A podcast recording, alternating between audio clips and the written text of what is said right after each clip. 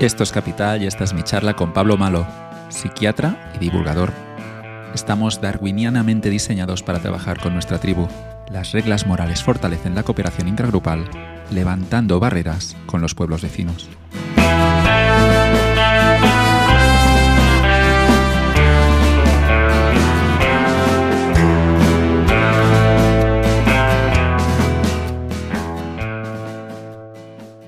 Capital es posible gracias a sus colaboradores. Cryptan, inversión cripto simplificada. El mundo de las criptomonedas intimida a muchos inversores y Cryptan te facilita el acceso, desmitificando el activo y simplificando el uso. Como usuario de la app, estoy muy satisfecho con la experiencia. Cryptan es una fintech española que cubre todas las partes de una estrategia financiera, el ahorro, la inversión y también el gasto. En una misma plataforma custodias tus criptomonedas con rentabilidades que pueden llegar al 8% para luego consumir con tu propia tarjeta de débito. Utiliza el código capital con letras mayúsculas durante el registro para obtener beneficios extra en todas tus cuentas. Tu dinero, tú decides. Más información en cryptan.com. Trade Republic. Ahorra ahora para tu futuro. ¿Llevas meses siguiendo los contenidos de Capital y tienes ya ganas de operar tu propia cartera de valores? Trade Republic es entonces el broker para dar ese salto. Las operaciones se ejecutan allí de forma simple, en una plataforma transparente con millones de usuarios en toda Europa. Los precios son siempre claros, pudiendo invertir en acciones, bonos y fondos ETF de manera fraccionada y desde tan solo un euro. Trade Republic te ofrece un amplio catálogo de productos financieros para que automatices las inversiones en un plan de ahorro único. Invertir hecho sencillo con Trade Republic. Buenas tardes, Pablo, ¿qué tal estás? Buenas tardes, Joan. Encantado de charlar aquí un poquito contigo de, de, moralidad. Sin preámbulos aquí, pero ¿qué es la moralidad? ¿Qué significa esto? Bueno, la moralidad tal y como yo la entiendo, los autores que, que yo leo, vamos, es la capacidad del ser humano de distinguir entre bien y mal. Eh, allá afuera en la naturaleza no hay bien ni mal, eh, las acciones son amorales, pero los seres humanos, la naturaleza es amoral.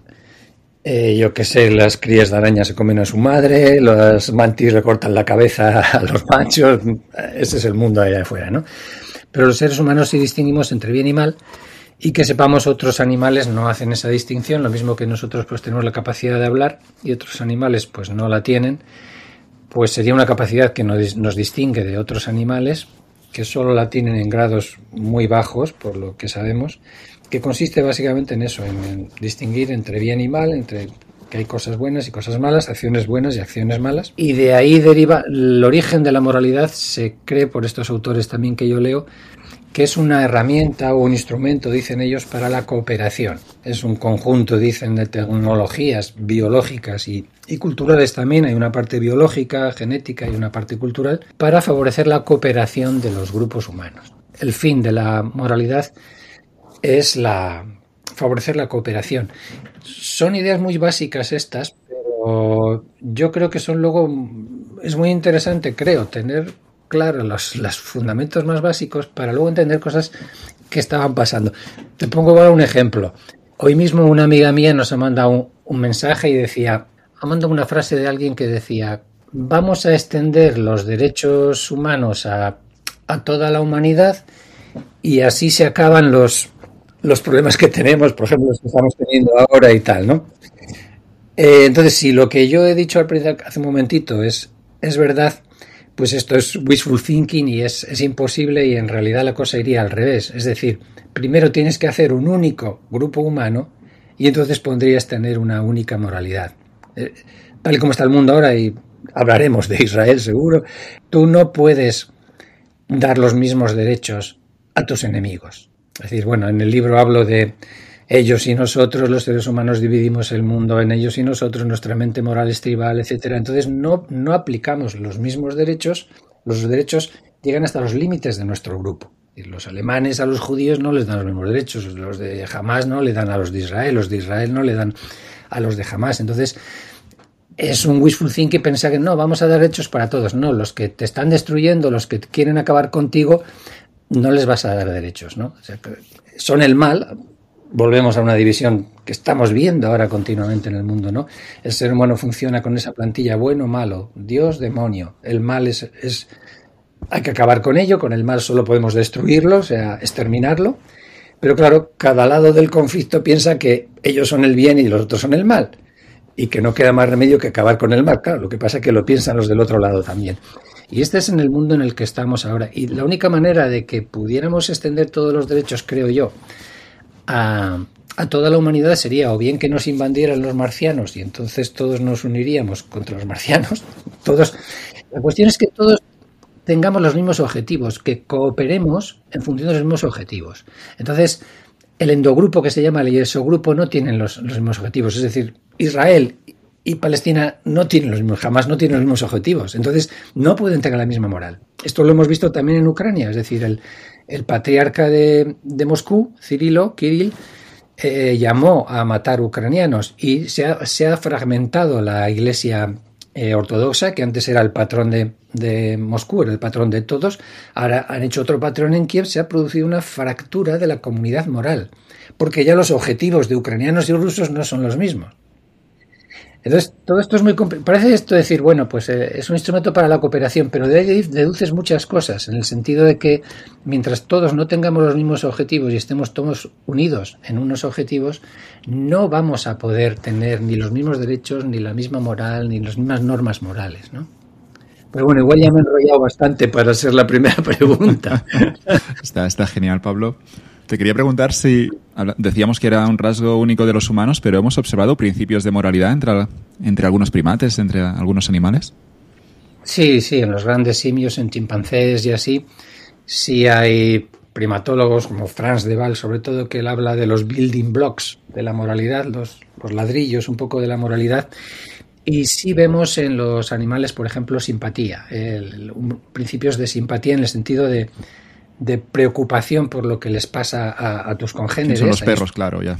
Sí, y en, ratones incluso, ¿eh? de cómo pues a veces eh, quieren sacar a alguien que está atrapado o no comen si otros están atrapados o se preocupan por los demás, se preocupan sobre todo también por la familia, por, por, por los que tienen parentesco, etcétera. Entonces hay algunas mm, primeros y hasta ciertos bueno, sobre eso hay duda de ciertos sentimientos de justicia, ¿no? Que la reciprocidad y la justicia forma parte un poco de, la moralidad, cómo repartir las cosas, etcétera. Y están los famosos experimentos esos de Franz de Waal, que seguro que has visto que a unos de ellos le daban una comida, bueno, de segunda, y a otros le daban una comida que le gustaba mucho, y cuando no le daban la comida se la tiraba al experimentador, se cabreaba y tal. Es, bueno, esto se, la interpretación de estos estudios se discute, pero bueno, sí parece haber ciertos conatos un poco de, de, altruismo, de preocupación por los demás, de empatía, de simpatía en, en, los grandes simios, sobre todo, pero incluso en otros animales también. ¿eh? entre los humanos, los, este origen de la moralidad iría al principio de, de la especie, claro. Sí, sí, hablaríamos eso ya, ya desde enlazando con, con el, el ancestro común que pudiéramos tener con los chimpancés, etcétera, pues ya ahí habría esos conatos y luego se habría ido eh, afianzando. Básicamente es que eh, un animal social que vive en sociedad, los, grupos humanos, si no tuvieran algún tipo de, de, esa herramienta para la cooperación, para establecer unas normas, de, unas reglas de juego, una especie de código de circulación, eh, pues nos extinguiríamos. Es decir, si uno mata al que le cae mal, si viola al primero que pasa, si no sé qué, pues si no hubiera unas normas, no podríamos vivir en, sociedad, somos animales eh, sociales, y entonces la moralidad en el fondo lo que hace es un sistema para que los intereses egoístas y el egoísmo del individuo se someta al, interés del grupo, al bien común. Eh, básicamente de eso va la moralidad, es decir, de, someter eh, intereses individuales y egoísmos a un bien mayor que es el bien del grupo, de tu grupo que está en competición con otros grupos, y ese es el problema, ¿no? Pero de eso va la moralidad, es decir, el que no es moral, el inmoral, pues es el psicópata que pone sus intereses por encima del grupo. ¿eh? Y quiere algo y mata a alguien para conseguirlo o tal.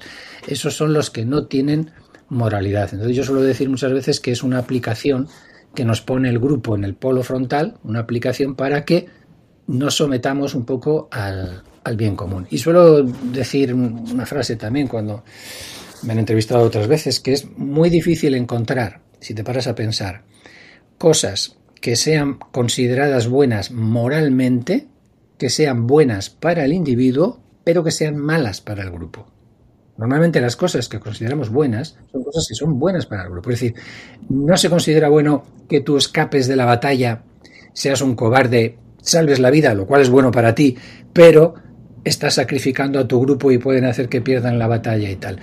Ese tipo de, de normas o tal no existe en ninguna cultura. Es decir, en todas las partes se alaba al que es valiente, al heroico, al que trabaja por el grupo al que si alguien le hace un favor lo devuelve, al que es justo repartiendo las cosas. Había escuchado hablar de, Scott Carey que tenía esos, esas siete características que son que aparecen en todas las civilizaciones que tenemos en la Tierra. Sí, son ama a tu familia, ayuda a tu grupo, devuelve los favores, sé valiente, obedece a la autoridad, sé justo y respeta la propiedad de los otros. Estas siete cosas él encuentra en estudios en sesenta y tantas sociedades tradicionales, o sea, muy, eh, en, todas, en todas ellas hay esos principios en menor o mayor grado, pero en ninguna se critica uno de estos siete principios. Sí, y, lo que es significativo es que no hay contraejemplos, lo que te estaba diciendo. O sea, no hay, no hay ejemplos de, sitios donde se dice, bueno, pues al que te hace un favor, eh, pues dale una paliza, ¿no? Por decirlo de una manera cómica, es decir, lo, negativo a esto está considerado malo en todos los sitios y esto está considerado bueno en, todos los sitios, que ayudes a tu grupo, que devuelvas los, factores, los favores, que seas valiente, etcétera, ¿no?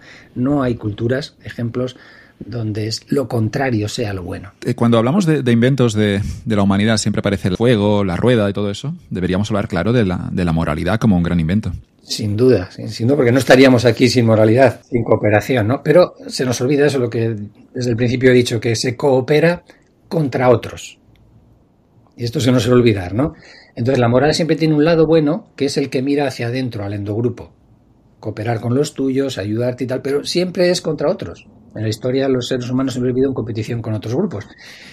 Por poner un ejemplo, pues en el mundo de hoy en día, Apple colaboran todos los de Apple, pero contra Microsoft o contra Google. Y esta ha sido la, la historia de, los grupos humanos, ¿no? Entonces es, es, la cooperación, pero siempre se nos olvida que se suele cooperar contra otro. Y esa es la parte mala de la moral, la parte de la moral que mira hacia afuera, hacia el exogrupo, hacia los otros. Esa división que hacemos entre ellos y nosotros, nosotros somos los buenos, ellos son los malos. Y esa, esa mente tribal, con esa división ellos-nosotros, esa mente moral tribal, pues es, es lo que, por una parte, nos, nos ha traído hasta aquí, o sea, es, eh, no podemos vivir sin moralidad, pero tiene esa parte mala, que por eso yo hablo en el libro de los peligros de la moralidad, tiene esa parte mala de que también la moral nos puede hacer inmorales, que es, algo, es algo, la moral sirve para ser inmoral, dices, ¿qué estás contando? ¿Cómo es esto? Pero, pero sí, sí, es, es así, es decir, en el momento en que tú crees que eres el bien, que eres lo bueno, que es que ese otro es el enemigo, es malo, pues ya le puedes castigar, ya puedes ser cruel con él tranquilamente, porque lo tienes que hacer. Es, es hay que castigarle, es, es, malo y hay que castigarle. Y estos días también hablaba con un amigo, estábamos dándole vueltas, no sé si, como todos estará siguiendo más o menos un poco el tema de Israel y de Hamas y tal, y yo estoy viendo que, que la gente se, se está haciendo reflexiones morales muy importantes, ¿no? Está viendo cómo estamos cerca de lo que ocurrió en los años 30 del siglo pasado, ¿no? Que, estamos, estamos pidiendo matar gente y justificando matanzas, haciendo cosas, y la gente se está asustando y está diciendo, pero ¿cómo estamos tan cerca? Que creíamos que esto no iba a pasar, que esto no puede pasar hoy en día ya, ¿no? Que esto... Y dices, pero estamos cerca de este tipo de, cosas, ¿no? De genocidios, de holocaustos y tal, ¿no? Y, y hablábamos de la deshumanización, ¿no? De, de cómo se están haciendo llamamientos ahora mismo por los dos bandos. ¿eh? Tengo por ahí recogidos tanto de, del lado israelí como del lado de Hamas, más que nada exterminar al, otro, al otro bando, ¿no? Animales les llaman, ¿no? Al menos recuerdo una conferencia del ministro de Guerra o de Defensa de Israel que calificaba en este caso a, a los de a los de Hamas como animales, lo que abre la puerta, claro, esta es una constante a lo largo de la historia, calificar de animales, de patógenos, de ratas, de, en fin, de, microbios, de peste, de cosas así, ¿no?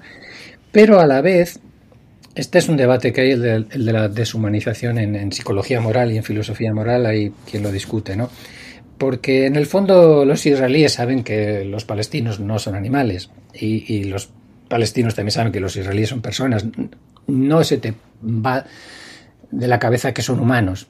Por eso los quieres matar, porque son humanos, porque son malos humanos. Si fueran un, animal que no puede ser malo, pues no, no reacciones de esa manera, ¿no? Y no, y no intentas darles esos ejemplos o ser cruel de una manera que, que, sufran, ¿no? de, de, de, hacerles sufrir y tal. Pues no sé, un perro, un no sé qué, te hace algo malo, bueno, pues lo, fin, lo matas o lo que sea y se acabó. No, no, no reacciones igual que cuando son humanos, ¿no? Y entonces, yo creo que lo que ocurre es que cuando alguien es malo, es como que pierde su humanidad.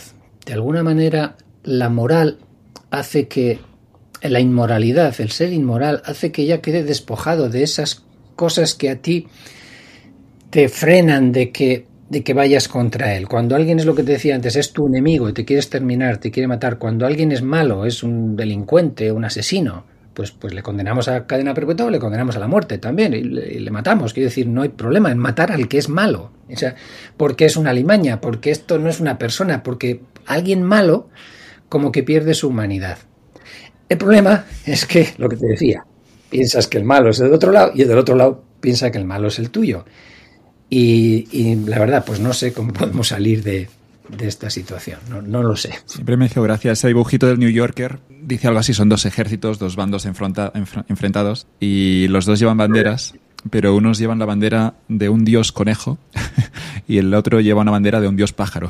en realidad es el mismo dibujito y dice algo así como que no habrá paz hasta que el dios conejo no se imponga al dios pájaro, pero son el mismo, al menos en ese dibujito del New Yorker parecía que, que, era, que era el mismo dios, parecía. Sí, es, es genial, es, es genial, es es la, la, ilusión esta donde ves un, un conejo y un pato según ah, un pato, lo mires. Un, pato, un pájaro, disculpa. Sí, sí, sí, un pato, es verdad. La ilusión óptica esta es muy famosa. Según como lo mires, te parece un pato, te parece un conejo. En realidad es lo mismo, es la misma bandera, pero unos están viendo un pato y otros están viendo un conejo. También hay un dibujo buenísimo de Tom Gaul, Tom Gould. El de los barquitos, quizá. El, el, que están a los dos lados es como las dos laderas de un río, exactamente iguales, exactamente iguales. Y entonces pone nuestro heroico líder y tal, el, no sé, el asesino líder de los demás, no sé, nuestra gran tierra, la mierda de tierra de los demás. Y es, clavado, es igual. Es, es, lo mismo lo que están viendo, pero cada uno está viendo una cosa según su mente tribal, ¿no? Es, es trágico, es trágico todo esto, es trágico todo lo que estamos viviendo.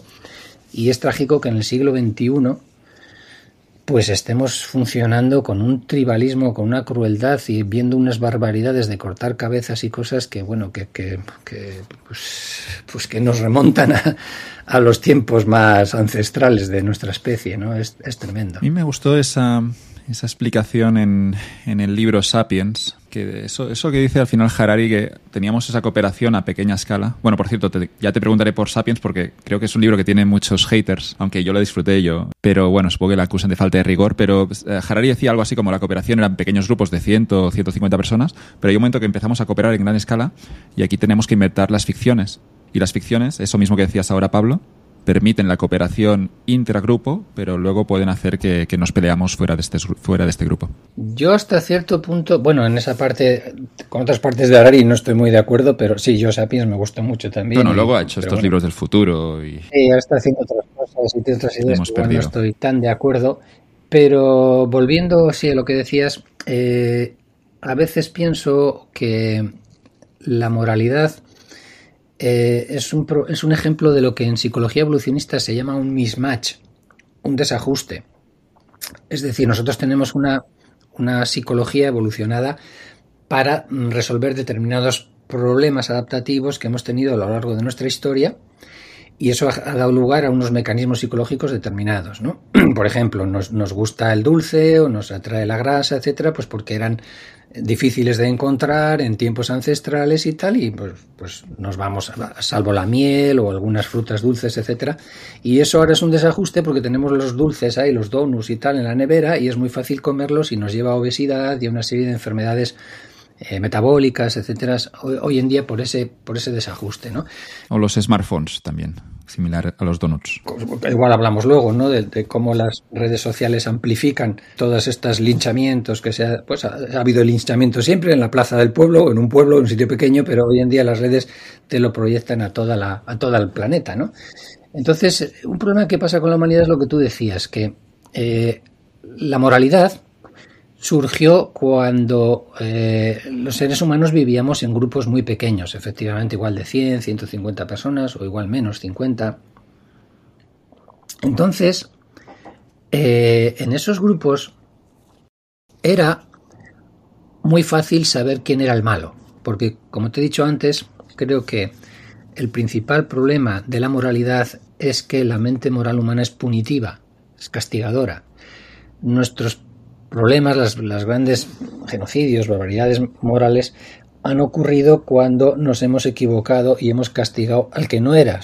Alemania pensaba que los judíos eran el malo y los mm, turcos los armenios, eh, los de Ruanda los, los tutsis, los hutus, es decir, eh, esto es lo que, lo que ha ocurrido. ¿no? Si no tuviéramos esta mente punitiva de castigar, no, no estaría la parte mala que yo te digo. Porque si, si solo castigáramos realmente a los malos y hubiera una manera científica de saber quiénes son los malos, entonces esto pasaba en las sociedades tribales primitivas, porque éramos 50 personas y sabías quién era el que era un abusón, el que abusaba de los otros, el que pegaba a los otros, el que cazaba y luego no lo compartía. Y entonces, ¿qué pasaba? Pues iban los otros 10 o 20 hombres de la tribu, cogían las lanzas y cuando volvía por el bosque se le hacían una encerrona y lo mataban. ¿Me entiendes? Y, ahí no había problema en saber quién era el malo. Y luego estaban los malos, los de la otra tribu que nos atacaban, y estaba también muy claro quiénes eran los malos, ¿no? Pero lo que comentabas tú, como Harari, es que a medida que las sociedades crecen, yo ya no convivo con el resto de la gente. Y ahí lo que empieza a ver son narraciones y relatos y eh, viene Himmler o viene Goebbels o viene quien sea y me dice a mí quiénes son los malos, que los judíos... Yo no tengo forma de, de comprobar porque no los conozco, porque no, no, puedo convivir con tantas personas a la vez. Y entonces es los relatos los que te vienen y te dicen quién es el malo. Y ese es el peligro de las historias. Eh, Harari habla mucho de las historias, que somos animales que, que, que no podemos vivir sin historias, nos contamos historias a nosotros mismos, etcétera. Y esas historias nos ayudan a vivir, son fantásticas por un lado, pero por otro lado tienen este peligro de que también nos pueden señalar a alguien como el malo y, y ahí es donde vienen luego pues eh, los grandes derrapes morales y las grandes barbaridades morales, ¿no? Si viviéramos en comunidades pequeñas y estuviera identificado bien quién es el malo y tal, pues no habría estas, estas eh, exterminios en masa o estos asesinatos en masa o estas cosas. Y claro, luego también ocurre que esto se multiplica al crecer las sociedades. Es decir, pues bueno, en un grupo pequeño pues, pues pueden ir 10 contra 20 o 10 contra 10, pero cuando estamos en sociedades de miles de millones de personas y cuando estamos gobernados por gobiernos que tienen ejércitos que lanzan también a miles de personas contra millones de personas, pues ocurren todas las barbaridades que ocurrieron en el siglo XX eh, en Europa y en otros sitios. ¿no? Y, y este es un poco el, el, problema de que las cosas se nos han ido de las manos a gran escala. Una moralidad que surgió para criaturas que vivían en grupos pequeños, ahora tiene que adaptarse a sociedades muy grandes donde encima hay grupos, hay multigrupos, multietnias, multiculturas, todos conviviendo a la vez. Y esto es lo que no tenemos todavía resuelto. Siempre me impactó una frase de, Primo Levi, sobre superviviente de un campo de concentración, y en su libro, si esto es su nombre, decía, ha ocurrido y por consiguiente puede volver a ocurrir.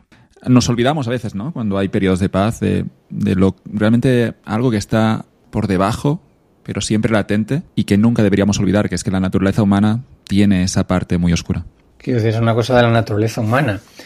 Y, siempre Lo hemos visto entre primates de nuevo, la parte del genocidio, de ir coordinados a por otro grupo y masacrarlos entre gorilas. ¿Ha ocurrido genocidio entre primates?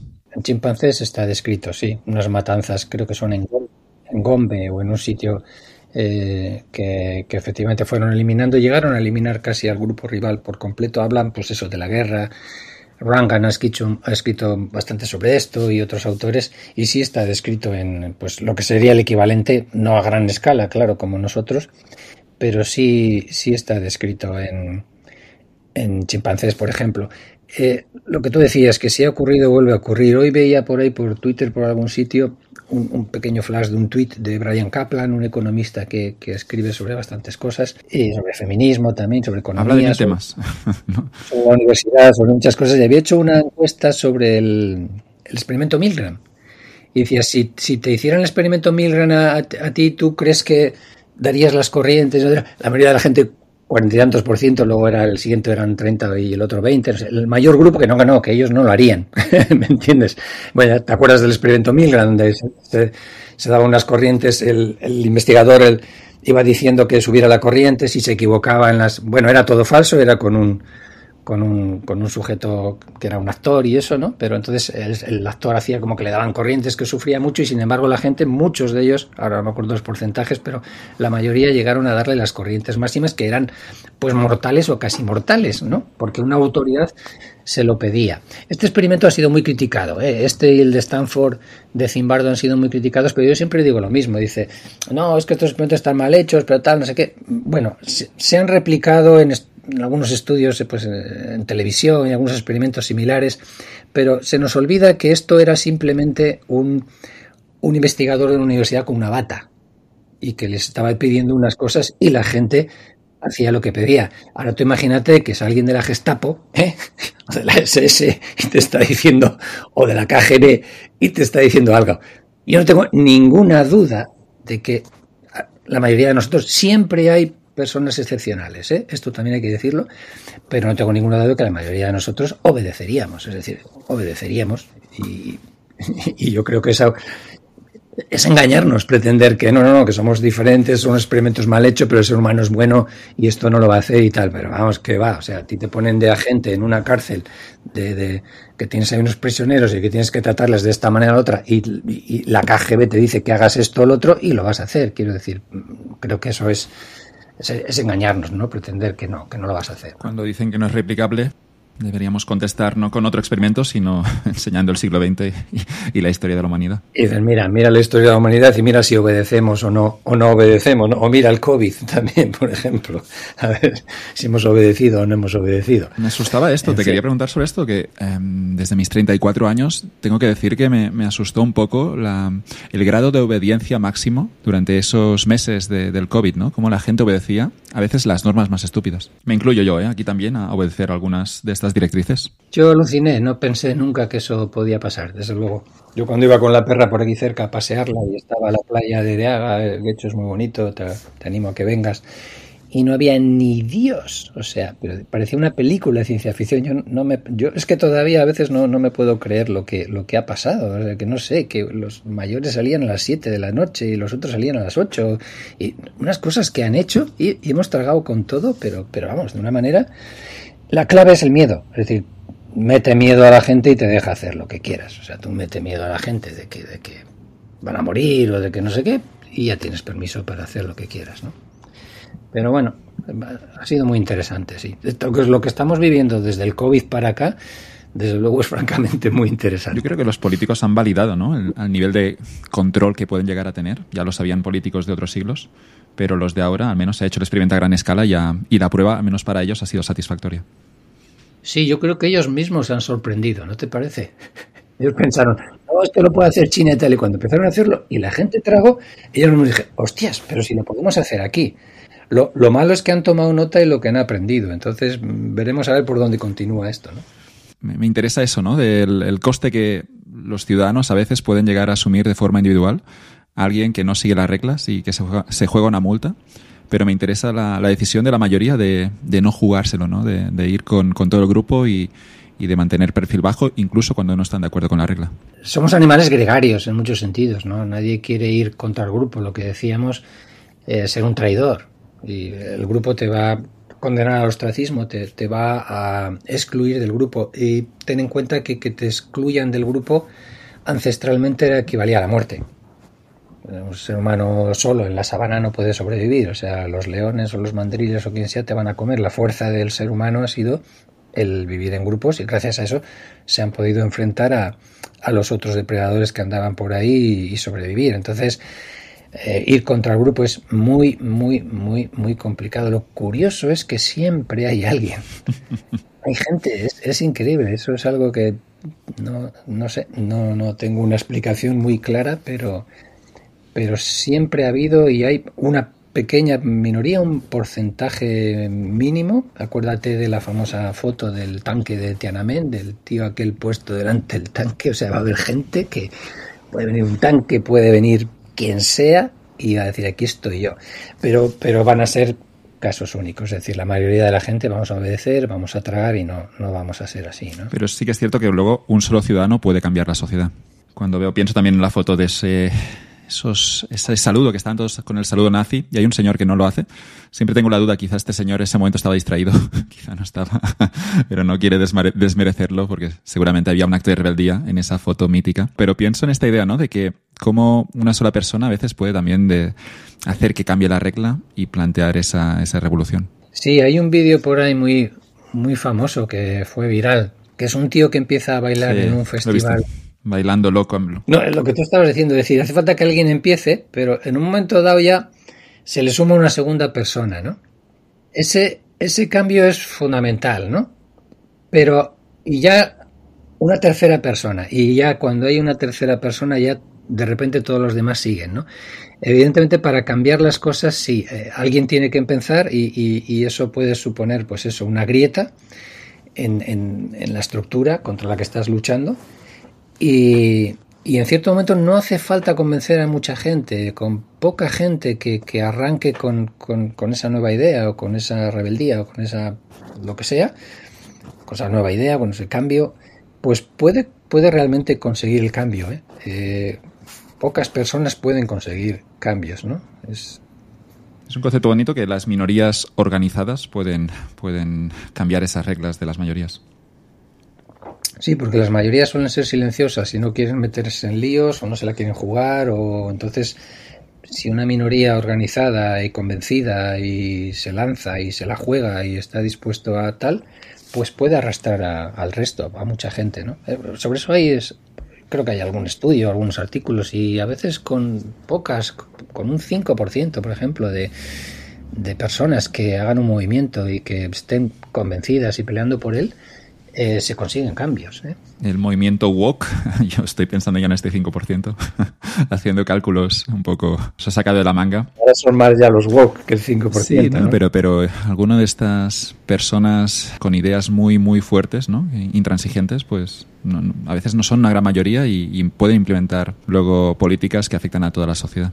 Sobre todo al principio, en Estados Unidos, donde empezó esto, ¿no? Pues eh, en las universidades y por ahí, al principio efectivamente, igual no eran tantos.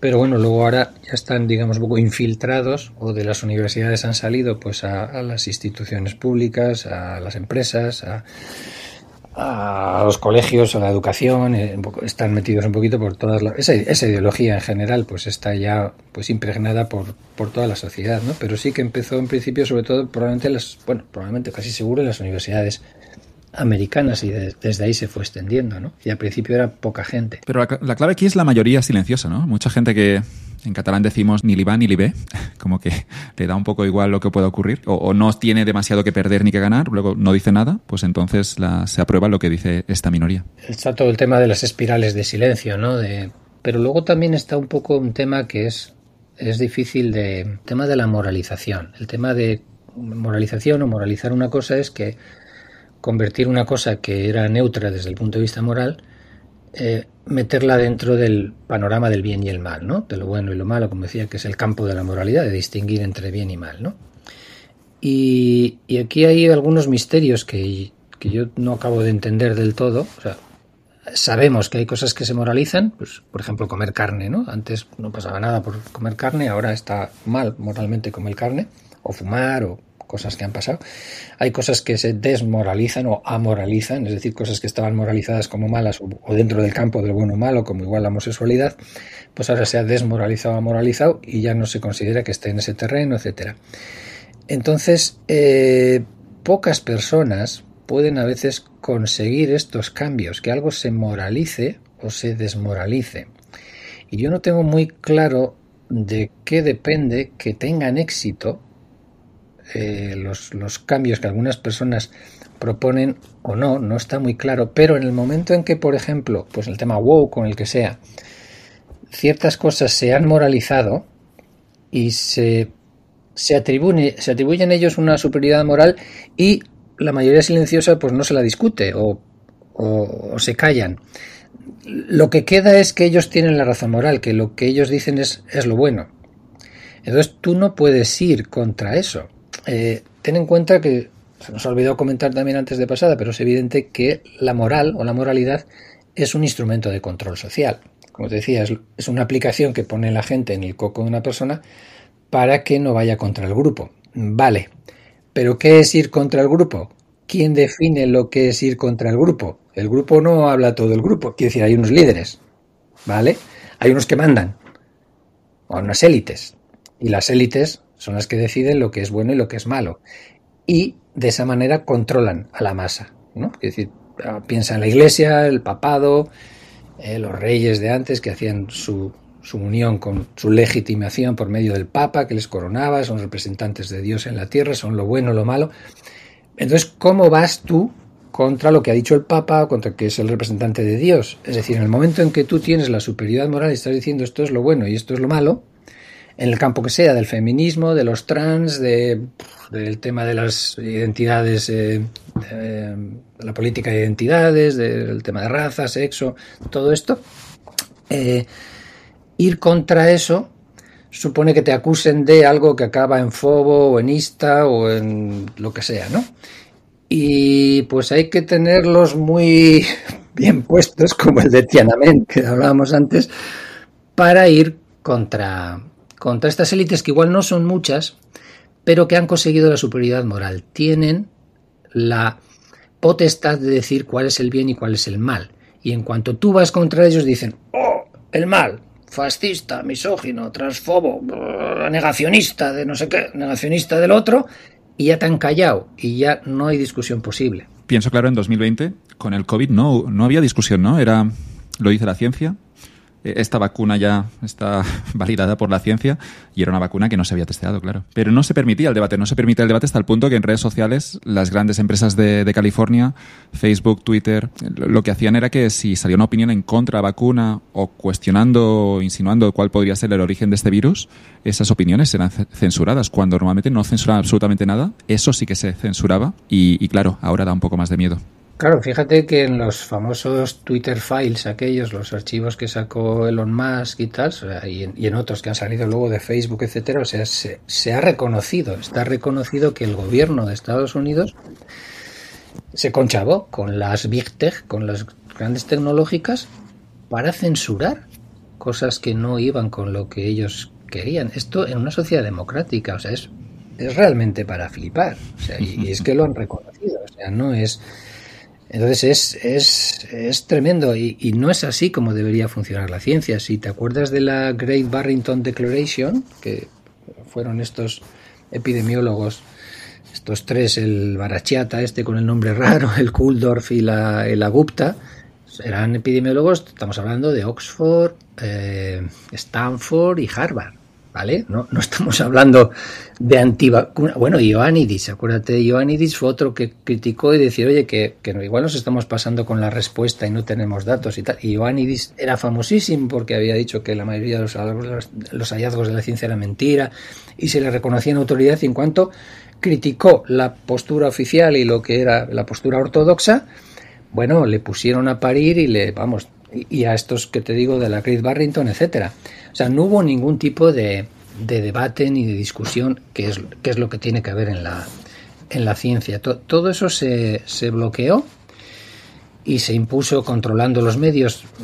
Los mainstream media, desde luego, no hace falta mucho para controlarlos porque son la voz de O sea, estamos viendo cómo... Una llamada basta. Cómo nos unas narrativas ahora, pues con la guerra de Ucrania o con todo, o sea, es que son unas narrativas que vienen de las élites y las repiten como papagayos, son la voz de su amo, o sea, no hay ningún tipo de, en periodismo, de investigación, de crítica, de ver si las fuentes son, si los datos que dan son, o sea, lo que era antes el cuarto poder, ¿no? El periodismo que era criticar o ir contra el poder, ahora, ahora el, el periodismo es no sé, es la alfombra que, del poder, o sea, es, es como el poder se expresa y como nos transmite a nosotros lo, lo que tenemos que hacer, ¿no?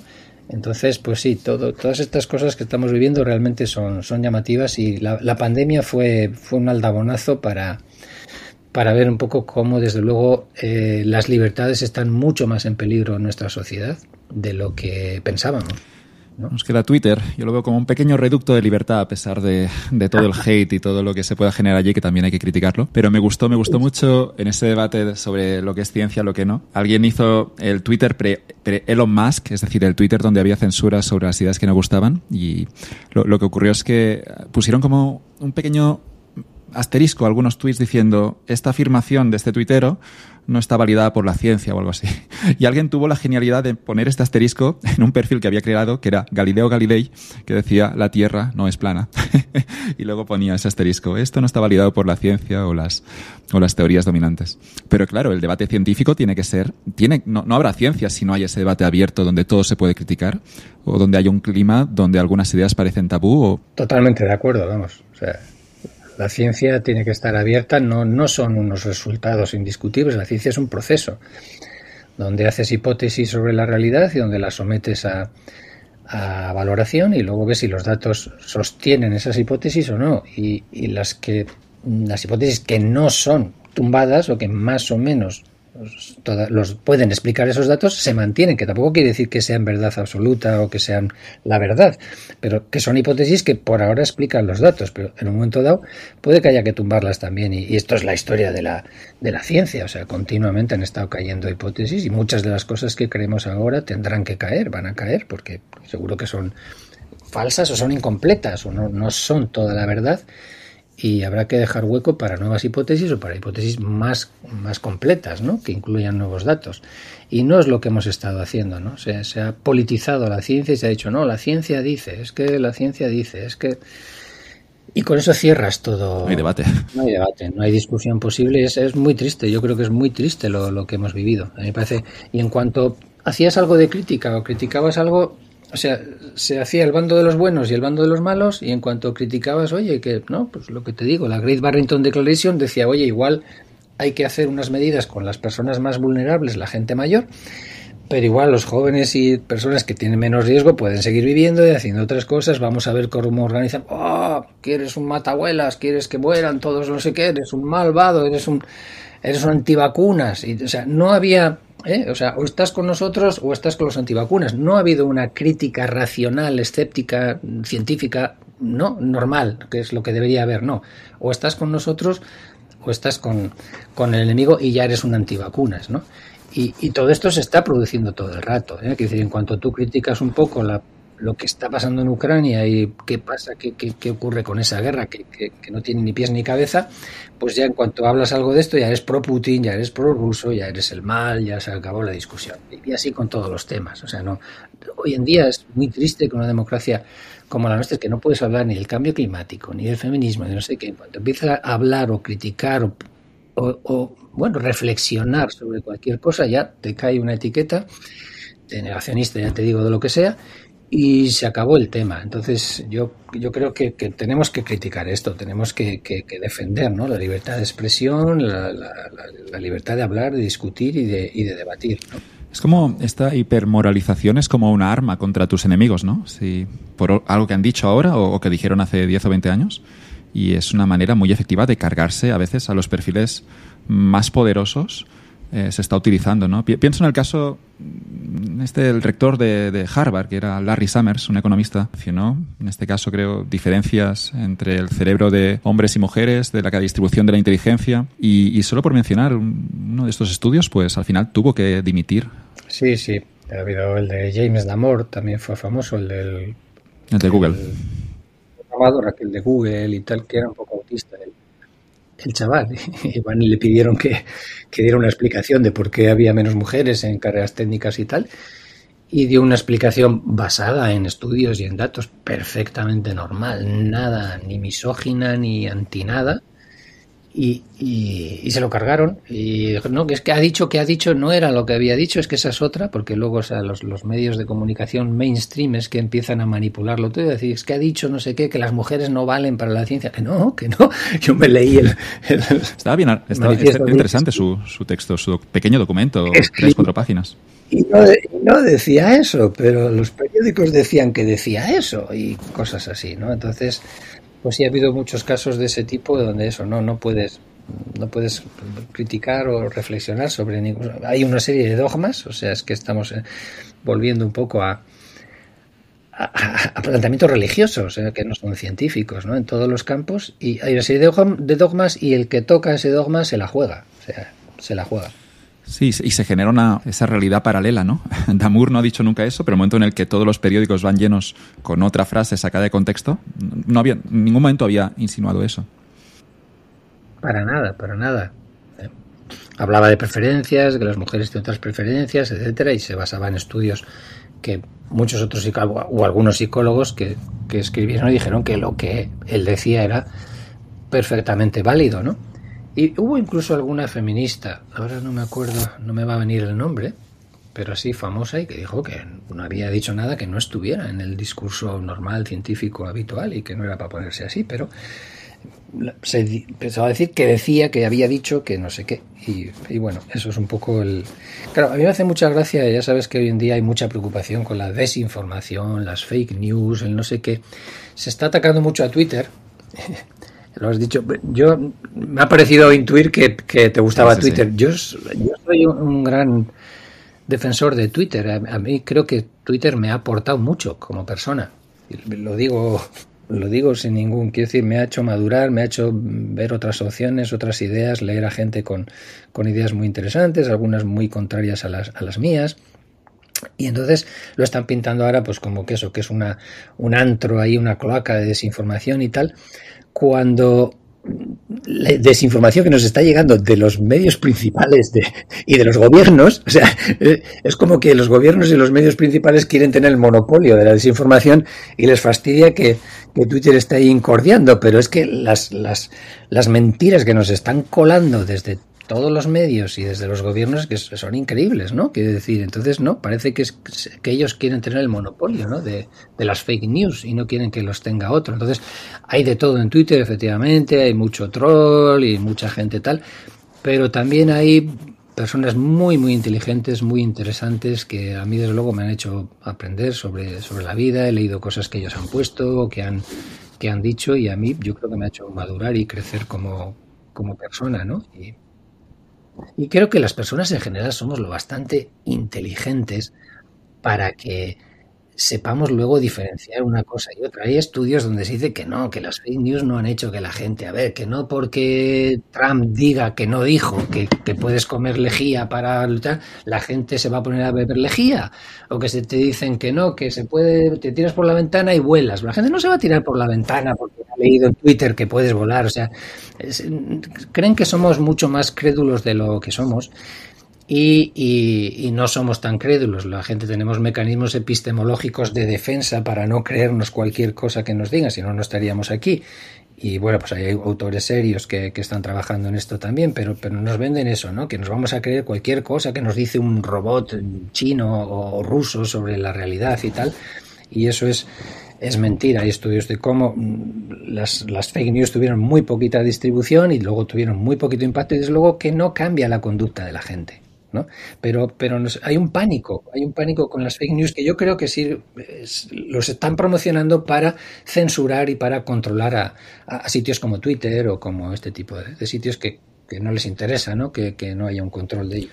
Yo lo llamaba reducto de libertad y no era de forma irónica, porque es que realmente cuando, cuando había leyes que nadie cuestionaba, cuando había esos, esas regulaciones del COVID en Twitter, es donde, donde escuché algunas ideas, y, aprovecho para recomendar, hay, hay varias cuentas, ya que estamos hoy con la psicología evolutiva, y, he encontrado perfiles magníficos que comparten estudios también, obviamente, tu perfil, con ese nombre curioso, Pablo, que es el de, no lo voy a pronunciar bien eso, Polit Polinikov o no. De Plitikinov, pero sigo, bueno, tu perfil que es magnífico, pero también hay algunos eh, en inglés, como el de Rolf Decken, el de Rob Henderson, y, obviamente también el de los grandes, ¿no? Los que están, no sé, Jonathan Haidt. Voy siguiendo esos perfiles y aprendes muchísimo todos los días en Twitter con los estudios que se van compartiendo, que se van filtrando de forma automática. Es una maravilla, es, es, es tremendo el valor que genera, al menos para mí. Steve Stewart Williams también. Buenísimo también. Que tiene cosas sí, sí, me encanta. Eh, tiene un libro que se llama The, The Universe, ¿no? The si no lo has leído, te lo recomiendo, está muy bien. ¿eh? Cuando alguien, bueno, Steven Pinker no aparece mucho, pero de vez en cuando pone, entonces para mí fue un descubrimiento que en un momento dado te venga, pues eso, Pinker o quien sea, te oye, mira, que este artículo está muy bien, o que ¿no? esta teoría, o que esto que dices, joder, pues es que, en otros tiempos no era posible que, un intelectual, un científico, o, lo que está pasando también ahora, que de repente ves un estudio científico que te dice, mira, hemos sacado este estudio científico sobre lo que sea y os resumimos en este hilo eh, los principales hallazgos del estudio. Mira, pues hemos hecho esto, la, muestra era de esta gente, hemos probado esto tal y los resultados son esto tal, y esto sugiere o quiere decir no sé qué. Joder, que unos científicos te están dando un pequeño sumario y un resumen de su investigación en un hilo. A ver, si eso no es fantástico, ¿qué es fantástico? ¿Me entiendes? Quiere decir, es, es luego, claro, luego está toda la pelea política, y, ah, los de Voice sois una mierda, los de Podemos sois una mierda, toda esta, esta historia, ¿no? Pero como herramienta para compartir, Twitter es fantástico, es fabuloso, o sea, muy sucinto, muy, muy concreto, mira, aquí este estudio que trata de tal, y tiene estas conclusiones, muy interesante, tal, pin. O sea, con poco espacio, eh, compartes cosas que pueden ser interesantes y cuando tú sigues a una gente que te parece competente y que te parece interesante, pues te está aportando una cantidad de información y una cantidad de, cosas que, a mí me parece que son muy valiosas. Y, y que no hasta ahora no había algo alternativo por lo menos tan útil o tan fácil no para hacer ese para compartir no esa información esos me parece que decir, no usado apenas Facebook, no sé si a lo mejor puede cumplir eso o Instagram, pero yo, yo creo que Twitter tiene como herramienta de compartir creo que es mucho mejor, ¿no? Mucho más útil, ¿no? Más rápida y más directa, Y el que tenga el timeline lleno de hate y de discurso políticos porque él ha hecho esa selección de follows, que no deberíamos, regresamos un poco al inicio de esta conversación, ¿no? Los propios humanos demandamos eso, pero tenemos que ser conscientes de ello para frenarlo, pero que uno cuando se queja del odio que hay en Twitter es el odio que él mismo de algún modo está generando con sus follows. Claro, si yo soy, imagínate, un médico de atención primaria y me pongo a seguir a gente de médicos de atención primaria y tal, la mayor parte de, del timeline mío va a ser información. Hoy ha salido este artículo de cómo tratar la diabetes, de efectos secundarios, de no sé qué, de tal, y me, permite estar al día en mi campo, el que sea, digo ese como, como el que sea, ¿no? Y bueno, a lo mejor dentro de vez en cuando sale, oye, pues mira lo que está pasando en Palestina, no sé qué, tal.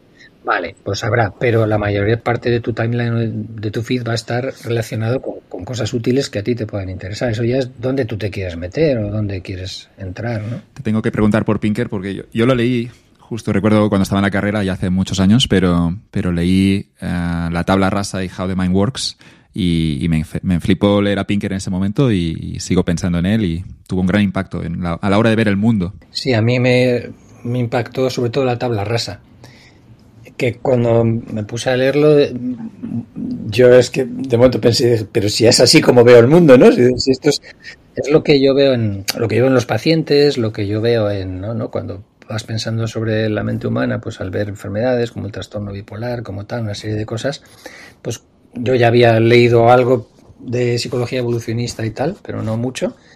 Y cuando leí a tabla rasa dije, joder, pues si esto es lo que yo veo en los pacientes, lo que veo en mí, lo que veo en, el mundo, ¿no? Me, yo creo que es un libro que, que, deberían enseñarlo pues a nivel de instituto o así, ya no sé, debería ser lectura obligada o por lo menos comentario obligado, ¿no?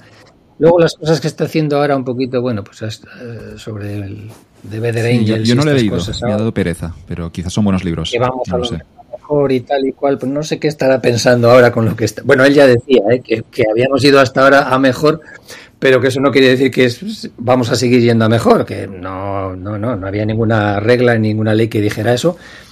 Imagino que ahora estará un poco, pues no sé, reculando, imagino, porque esto se está poniendo muy feo y no sé hasta dónde llegará, pero está la cuestión. Es raro que escribiera eso de Better Angels eh, dentro de nosotros o algo así es el título. Habiendo escrito eso, la tabla rasa y, también cómo funciona la mente, había un capítulo en cómo funciona la mente que la traducción en español no sé cómo sería, pero en inglés era hotheads, ¿no? Cabezas calientes. y en esta idea de hotheads ya es todo eso. Vamos a reaccionar de forma instintiva, Pero por suerte había otro capítulo magnífico en ese How the Mind Works, que era Family Values, los valores familiares, que combinaba la parte de la reacción instintiva con luego un control que podía venir por parte de las instituciones, ¿no? que es lo que de algún modo parece que puede permitir la paz. ¿no? Pero el propio Pinker era consciente, ¿no? cuando lo escribía de forma tan magnífica en How the Mind Works, que, que era un equilibrio frágil. Y por eso me sorprendió que escribiera luego ese libro de hemos ido mejor y ya a partir de aquí pues podemos ser optimistas. Que recuerdo alguna crítica de Taleb diciéndole, bueno, no ha habido guerras, pero tranquilo, que van a llegar. Taleb las ha tenido muy gordas, sí, las ha tenido. Bueno, Taleb también es un tipo muy especial, ¿eh? Un, bueno, no sé, un, bastante pagado de sí mismo y bastante déspota. Y él como persona y los comportamientos que ha tenido en Twitter y por ahí no me han caído muy ¿eh? bien. Poco abusón. Sí, sí, sí. Y bueno, que no entra a diálogos tampoco ni en esto y es como muy... Pero El Cisne Negro, por ejemplo, su libro para mí también fue un, un libro que me aportó muchas cosas y que me, me, parece un tío muy inteligente, pero luego, a ver, se pasa de, de, de con mucho ego, ¿no? Tiene demasiado ego y, y, y no, no me gusta cómo hace las Hizo cosas. un ¿no? tuit Pero- un poco críptico que, que, mira, aprovecho ya para preguntarte, justo lo, lo escribí hace unos pocos días, que decía, si sois tan inteligentes, ¿por qué no tenéis la paz? Se refería obviamente a los, a los israelíes y a los palestinos, pero bueno, como escribe Taleb también con aforismos y no siempre quiere decirlo todo claro lo que piensa, pero este tuit me, simplemente me quedé pensando un rato sobre si era una tontería o si estaba bien. No tenemos paz porque tenemos moral.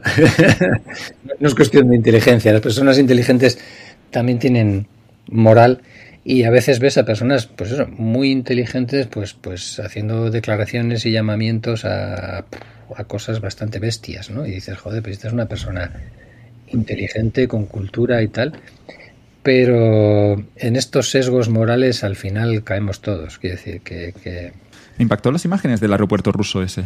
No, supongo que porque no lo había visto antes. He escuchado la palabra genocidio y he escuchado que esto ha ocurrido en Ruanda, pero no lo has visto nunca. Y no has visto imágenes de hoy en día, ¿no? Y, y luego ves esa, esa masa enfurecida que va al aeropuerto porque ha llegado la noticia que llega un vuelo de, de Tel Aviv, que porque la situación se pudo controlar de forma milagrosa, pero están a punto de, de, de matar a golpes, ¿no? De linchar a algunos de esos pasajeros. Asusta, asusta. Asusta mucho lo que estamos viendo, pues esa, esta caza a, personas por su identidad, por el grupo a que pertenecen y, y, con un, no sé, con un instinto de exterminio, o sea, eh, ¿no? de, eliminación. Es, es, realmente de dar miedo lo, lo que estamos viviendo. No sé, es que estamos acercándonos mucho a, a, lo que pasaba en los años 30 del siglo pasado. ¿eh? Yo creo que estamos en un ambiente, no sé si prebélico, pre no sé, pre algo. O sea, yo estoy realmente preocupado y estoy un poco sorprendido también de, de la inconsciencia de nuestros líderes, ¿no? De, de, cómo están jugando con esto como si no pasara nada. Estamos jugando con una potencia como Rusia que tiene bombas atómicas, estamos hablando de Taiwán con China, estamos hablando de no sé qué, de la guerra y que si ahora entra Irán y entra no sé qué, y dices, pero tío, ¿sabes el Cristo que se puede montar? ¿Sabes esto hasta dónde puede llegar? O sea, eh, no sé, quiero decir, cuando la crisis de los misiles de Cuba y tal, como había que había miedo en el ambiente, ¿no? De que, joder, vamos a parar esto, vamos a parar esto, ¿no? Había mucho susto. Hoy en día, no sé, Ucrania, ¿no? O sea, empezaron, no, no les vamos a dar tanques porque no sé qué, ahora sí les damos tanques. No les vamos a dar HIMARS o HIMARS o como se pronuncia, porque tienen mucho alcance, pero ahora les damos de más alcance y ahora les vamos a dar F-16 y ahora les vamos a dar, pues no sé, la bomba atómica, no sé, quiero decir que, que estamos entrando en escaladas y parecen estar muy convencidos o lo tienen muy controlado, yo soy tonto y lo tienen muy controlado y saben muy bien que no va a pasar nada, o esto es de una inconsciencia que clama al cielo, o sea, pero ¿qué, qué estamos haciendo? O sea, que, no sé, no sé, estamos jugando con una tercera guerra mundial o con una guerra que puede ser nuclear y, todo es para adelante, o sea, no, no apenas eh, oyes reflexiones o miedos o, no. El miedo como, como mecanismo, ¿no? Como, como emoción que sentimos los humanos, nos empujaba a no meternos en un sitio que, que podía o no ser peligroso. No lo sabías, pero como sentías el miedo no te metías por allí. Pero a nivel colectivo es un poco lo mismo. Y la ausencia de miedo, sí que no lo había pensado, pero la ausencia de miedo entre los líderes políticos nos puede llevar realmente a una situación muy, muy delicada. Sí, yo creo también que estamos sin, sin líderes políticos a nivel mundial, ¿eh? digo, no hay, no hay líderes con, con, no sé, con visión de, futuro, con dos dedos de frente. Pues, pues mira, Biden está, está, el hombre que no está bien, que no, pues, prácticamente si no tiene una demencia, pues poco le falta. No sé quién está mandando en Estados Unidos. Eh, pues en Europa tampoco hay nadie, no sé. Macron está haciendo llamamientos, ¿no? A no, no, a no parar o a, o a, seguir con, no sé, entonces no sé, no sé quién puede ser la voz de, un poco de sentido común en este mundo que tenemos hoy en día, la verdad. No sé. Pero ahí esa parte, justo ayer veía un vídeo de Hillary Clinton, analizaba el conflicto entre, entre árabes y israelíes como, como si fuera casi una partida de, un videojuego. Decía, no, ahora Israel no puede parar, tiene que seguir. Pero lo, hablaba con una falta de empatía, quizá es mi percepción, ¿eh? y no, no sé hasta qué punto Hillary lo sentía así, pero lo, lo trataba el tema como si fuera esto un, un gran videojuego que, estaban, que ha, movido las piezas, obviamente, durante muchos años, y me asustó escuchar a Hillary durante 30 o 40 segundos como sobre la estrategia que tendría que seguir ahora Israel y como que no, podían, frenar, sin calcular tampoco a veces las consecuencias de las consecuencias, que es lo que tendrían que, que tener en cuenta los buenos políticos. Eh, has dicho ahora que eso, que había una falta de empatía. Es un poco lo que yo estaba explicando antes. Cuando, cuando vas contra el malo, contra el enemigo, bueno, contra el malo, porque el enemigo es, es malo, ha hecho algo malo, es el mal, se te apaga la empatía. Esto es algo muy interesante. Creo que es lo mismo que te estaba explicando antes, pero ahora digamos un poco con otras palabras, o con la palabra de empatía. Es decir, tú no puedes tener empatía por el delincuente que le has condenado a pena de muerte. ¿Me entiendes lo que te decía? Este es una limaña, es alguien que tal, eh, y, ahí cortas la empatía. Se lo merece, es el malo y vamos a hacer esto. Y lo haces sin ninguna empatía. Por eso ocurren los genocidios y los asesinatos de masa, ¿entiendes? Porque, porque tú crees que es lo que hay que hacer. O sea, hoy he visto por ahí algunas tweets y tal que hablaba de que pedirle a Israel que pare es como pedir a Estados Unidos que parara después de, de Pearl Harbor o después del, del 11S o cosas así, ¿no? Quiero decir, entonces, ves, y por el otro lado igual, ¿eh? está llamamientos de Hamas a que quieren un mundo donde no haya ni judíos, ni cristianos, ni, en fin, eh, quieren echarles al mar y acabar con todo. Quiero decir, es muy difícil aquí tomar posiciones, es un conflicto endemoniado desde el punto de vista moral y nada más lejos de, de mi posición el creer que, que, que, tengo las cosas claras o que puedo hablar con autoridad sobre este tema, pero si puedo hablar con un cierto autoridad de algo es un poquito de ciertos mecanismos morales de y es este que te digo, volviendo a la mente punitiva humana, es decir, cuando tú vas a castigar a los otros, al enemigo, al malo, la empatía, la empatía se apaga. Y se la paga a Hillary, se la paga a mucha gente, se la está pagando ahora mismo, y es lo que asusta, es lo que asusta porque porque eso nos lleva por, una pendiente tremenda donde ya hemos estado en el siglo XX. Y estamos ahí acercándonos a la pendiente. ¿eh? Si no tuviéramos esa referencia, pues es que existe. Y solo hay que leer los libros de historia, pero también, antes te citaba un dibujito del New Yorker, pienso en otro, que hay dos historiadores que dicen algo así como estudiar historia solo te permite ver cómo los otros van a repetir los errores. Ha ocurrido y puede volver a ocurrir. No es que pueda volver a ocurrir, es que volverá a ocurrir y es, y es irremediable, por muy fuertes que sean las instituciones que, que nos hemos dado. Sí, yo creo que está, está ocurriendo ahora y, y creo que es la mente humana. O sea, la mente humana es como es. La mente humana tiene estos sesgos que te digo, tiene estos fallos, de que es punitiva, de que se le apaga la empatía cuando va contra el malo. Y, y, los líderes te dicen, mira, estos son los malos, hay que acabar con ellos, y, te lo crees, o todo tu, toda tu tribu, todo tu grupo se lo cree, y tú te sumas a eso, y, eso ha pasado hace mil años, hace dos mil y hace cincuenta mil. O sea, seguimos siendo el mismo ser humano que, que cortaba cabezas hace cincuenta mil, las estamos cortando ahora en pleno siglo XXI. Es tremendo y es un poco desolador y deprimente. Pero bueno, por lo menos sería interesante si nos vamos dando cuenta de que de que la mente humana, la mente moral humana es, es como es, y no hacernos ilusiones de que es de otra manera y saber el bicho que llevamos dentro, el genocida que todos llevamos dentro, todos, y no pensar, no, no, yo no soy como el experimento Milgram, yo no haría eso, yo no haría corrientes al otro, yo no iría contra ¿no? los enemigos, yo no pensaría en matar a nadie, o yo no eh, pues es autoengañarnos, ¿no? Entonces, saber que la mente moral humana es así sería un primer paso, por lo menos, para, para, para empezar a intentar cambiar las cosas. Yo, desde luego, cuando escribí el libro no era tan pesimista, pero con lo que estoy viendo últimamente, Me estoy haciendo cada vez más pesimista. Veo muy difícil el, el darle la vuelta a esto. No sé, no sé cómo. Tú viviste todo eso, esa espiral del silencio que también mencionábamos en el País Vasco no hace tantos años. Claro, sí, sí. Y ahora dicen, no, todos eh, acabamos con ETA y tal. No, no, no. Aquí la mayoría, y me incluyo, callamos como putas. Nos callamos la mayoría. ¿Por miedo?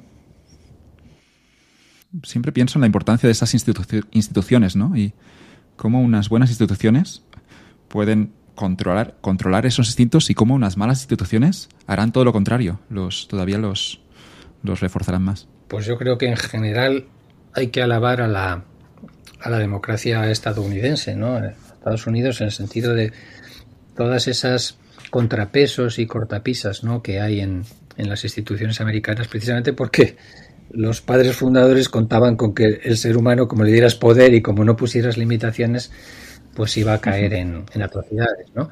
Entonces, pues bueno, siendo todo lo imperfecta que es y viendo todos los problemas incluso que tiene hoy en día, pero creo que es un ejemplo de cómo, pues eso, igual Trump sacaba no sé qué ley y cogía a un juez de, no sé, de Texas o de un condado, incluso pequeño, eh, que había dicho Trump no sé qué de la migración, y iba al juez ese y se lo tumbaba.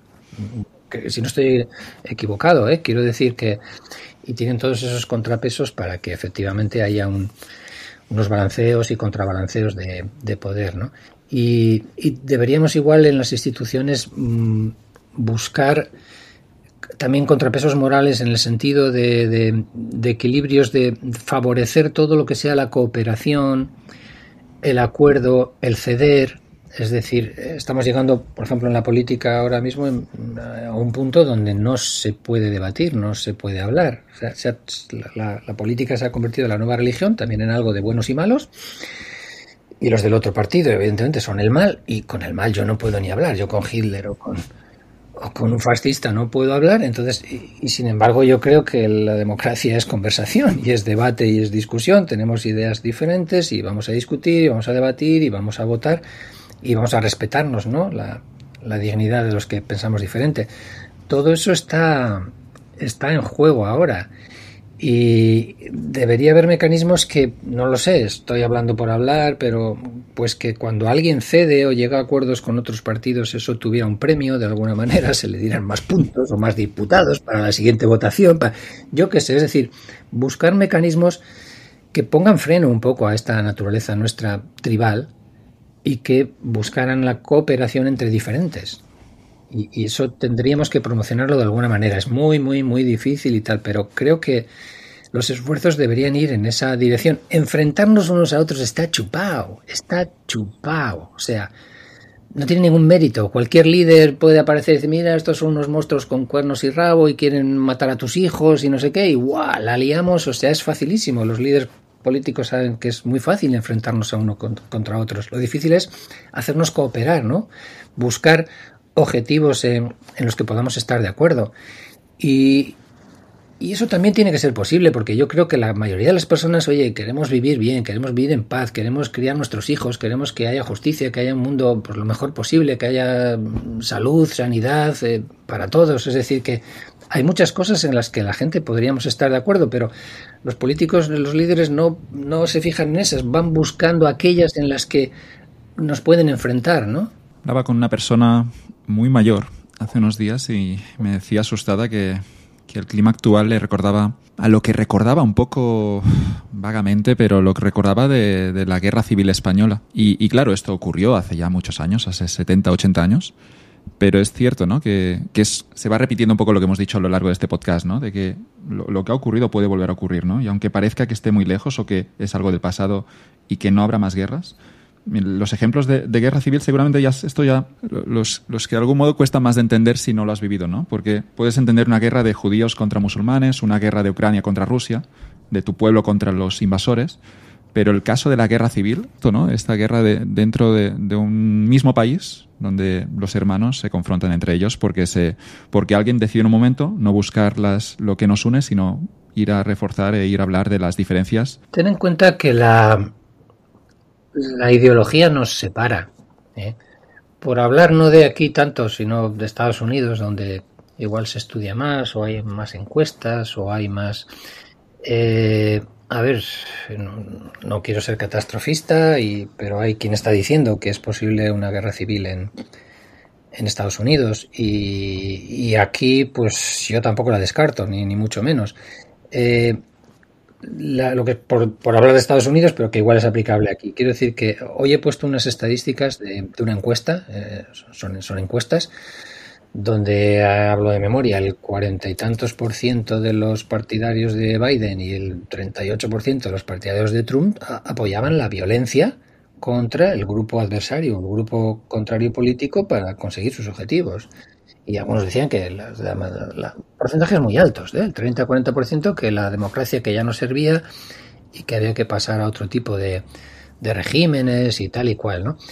Eh, y hay otros datos de que dos tercios de la gente en Estados Unidos no saldría con una persona del, del partido contrario y gente que está pidiendo que los, los estados, tú sabrás mejor, rojos o, o azules, que se separen y que, que, que, vean por su cuenta. ¿Qué está pasando? Que es que ya no comparten valores, no comparten ni la visión del mundo ni los valores. Hay, hay una fractura moral, son comunidades morales que se están escindiendo en dos comunidades morales y ahí viene una guerra civil.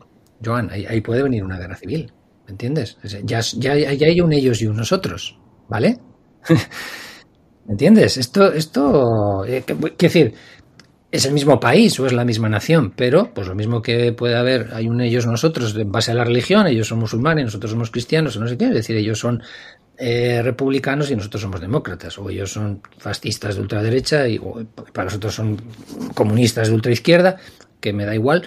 Eh, pero cuando ya no compartes, ni, ni, quieres que tus hijos o tus hijas se casen con gente, o sea, prefieres que se casen con gente de otra raza, de otra religión, de otra no sé qué, que antes que del partido contrario. Entonces, es tal la, la escisión que se está creando, ese ellos nosotros, que, que no sé, de ahí a la guerra civil, a ver, hay unos cuantos pasos, pero, pero, pero empiezas a ir en una dirección muy peligrosa. ¿no? Hablabas de esta encuesta que compartías ayer y, es que funcionan las dos direcciones, ¿no? Era como el, salía el 65% de los demócratas no querrían salir con un republicano y el caso de republicanos era el 62% no saldrían con un demócrata. Y claro, no, yo nunca me lo había planteado así, ¿no? Que si conociera una chica que me gustara, pero fuera, fuera políticamente opuesta a mí, pues yo creo que podría intentarlo de todos modos. Pues eh, la verdad es que es, es difícil porque, sobre esto yo, yo creo que antes era fácil tener amigos de otro partido político o que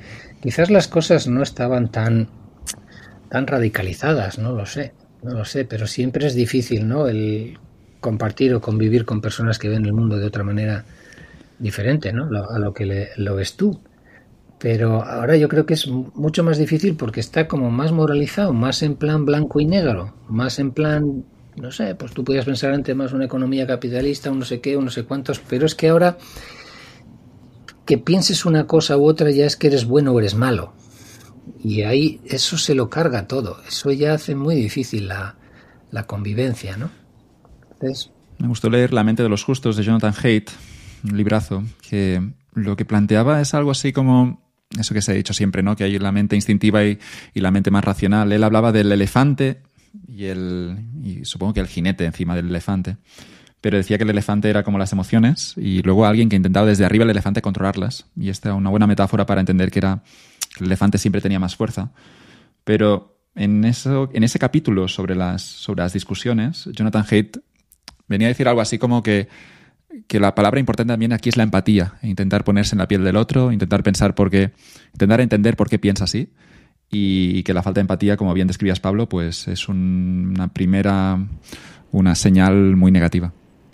Sí, lo de lo del elefante y el, y el jinete o el conductor de, de Haidt es una de esas cosas que se te quedan grabadas y luego lo, lo aplicas a, a cantidad de cosas. Bueno, es un poco la, la parábola del inconsciente y el consciente o la, de... ¿Qué, hay de eso ahora que tengo a un psiquiatra delante?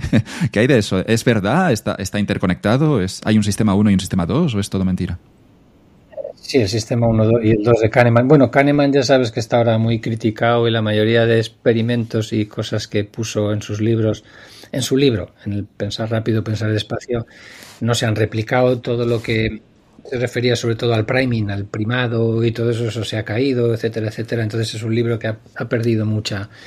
A mí me entusiasmó cuando lo leí, pero francamente hoy en día yo ya no lo, no lo considero ciencia de, en fin, de vanguardia o de primer nivel, ni, ni mucho menos. ¿Hay, ¿Hay, un inconsciente y un, y, un, y un consciente o no llega a existir esa división? Si lo miras desde un punto de vista puramente descriptivo, yo creo que de las cosas que hace el cerebro somos conscientes, según algunas cosas que he leído, del 2 o el 3%. es evidente que, que hay cantidad de procesos cerebrales inconscientes. Y otra cosa es que exista el inconsciente un poco en el sentido de, de Freud, ¿no? De lo reprimido y cosas de esas. No, de eso no. Pero que hay cantidad de procesos mentales y psicológicos que van un poco por debajo del radar y que luego nos influyen y que tal, pues yo creo que es indudable, ¿no? Evidentemente no, no puede ir la conciencia todo lo que tiene que, que, procesar el cerebro, ¿no? Eso sí que, sí que hay actividades inconscientes, y, pero no un poco como las entendió. Además es un inconsciente inconsciente. En el sentido de que Freud entendía el inconsciente como algo a lo que por los sueños o por la tal podías llegar y encontrar allí lo que estaba reprimido y sacar estas cosas. No, simplemente pues hay procesos psicológicos o mentales o cerebrales, o llámalos como quieras. Pues no sé, cómo reconoces caras o cómo que, que, tú no controlas. Y son procesos que, que ocurren y, y, que son inconscientes, ¿no? Entonces eso sí que es verdad, pero el inconsciente tal y como lo, con, lo, lo concibió Freud, pues creo que no, que no se sostiene hoy en día. en esa discusión del elefante me gusta también a la hora de cómo plantear, no nos vamos a las guerras, sino muy a pequeña escala, cómo hacer que un amigo cambie de opinión sobre algo. ¿no? y decía Jonathan Haidt que, que, claro, la peor manera es la confrontación.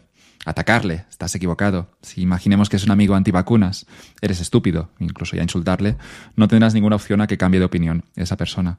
Pero en cambio, si, si de nuevo, si ibas con la empatía, si hacías preguntas, ¿por qué no te vacunas? Pero no juzgando, sino preguntando porque quieres saber la respuesta, decía algo así como que te darías una pequeña opción a que esa persona quizá cambiara opinión, desarmando primero el elefante. Decía que había que atacar primero, eh, ir con las emociones y luego ya meteríamos los datos. Hay gente que lo hace al revés y se equivoca. Intentan darte los datos primero y con esto ya quieren convencerte para que cambies de opinión. Ahora te contesto esto, pero me ha venido otra cosa que decía Haidt, que no sé si te acordarás, ahora hablamos de esto, de lo de cambiar de opinión.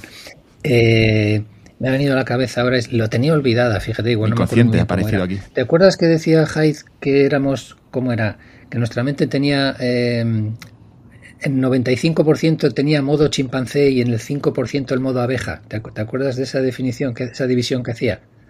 O diciendo, el 95% somos egoístas y chimpancés y, ¿no? De, tal y el 5% abeja en el sentido de cooperadores, la colmena, ¿no? El trabajar los, los eh, criaturas eusociales que se llaman tan, eh, que son los, estos insectos, ¿no? Eusociales y tal.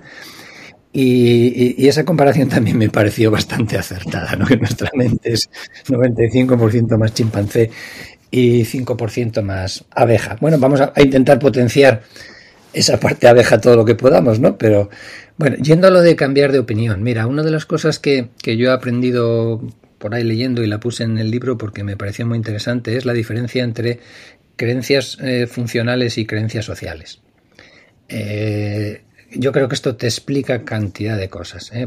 A mí me parece y para los que no, no, no, han leído, no conocen el concepto, pues creencias funcionales se refieren a las creencias que, que que siguen la realidad, como se dice en inglés, ¿no? que, que track la, la realidad, que, que buscan de, decir cómo es la realidad. O sea, a mí me interesa saber dónde hay agua, no sé, dónde hay frutas, dónde hay comida o dónde hay lo que sea, ¿no? Por ejemplo, yo tengo la creencia de que, no sé, de que, de que en tal sitio y tal cosa, o cosas que, que, tienen que ver con el mundo real. Esas son creencias o que creo que son ahora, pues no sé, las 6 y 24, tal, cosas eh, que tienen que ver con el mundo real. Pero luego hay otras creencias que se llaman sociales o creencias adaptativas socialmente. Hay varios filósofos y autores que han trabajado y están trabajando sobre este tema. Dan Williams es uno de ellos, Van Hauser es otro, hay varios autores hablando de esto. Y es muy interesante, es decir, el grupo te recompensa por tener unas creencias. Hay creencias que tienen que ver con la identidad. Eso, es clarísimo. Son marcadores de identidad. Entonces, hacer cambiar a alguien de, mm, de opinión o de creencias es pedirle que cambie de identidad, que deje su grupo y se pase a otro. Y, eso es muy, muy difícil, porque las creencias no es algo puramente epistemológico, que creo esto y tal, no sé qué, no, no, es que tu grupo en el que tú estás eh, va a tener las mismas creencias que tú, seguro. Entonces, como tú cambies de creencias, vas a estar a golpes o vas a estar en enfrentamientos constantes con tu grupo. Te tienes que ir del grupo a otro grupo, tienes que ir solo.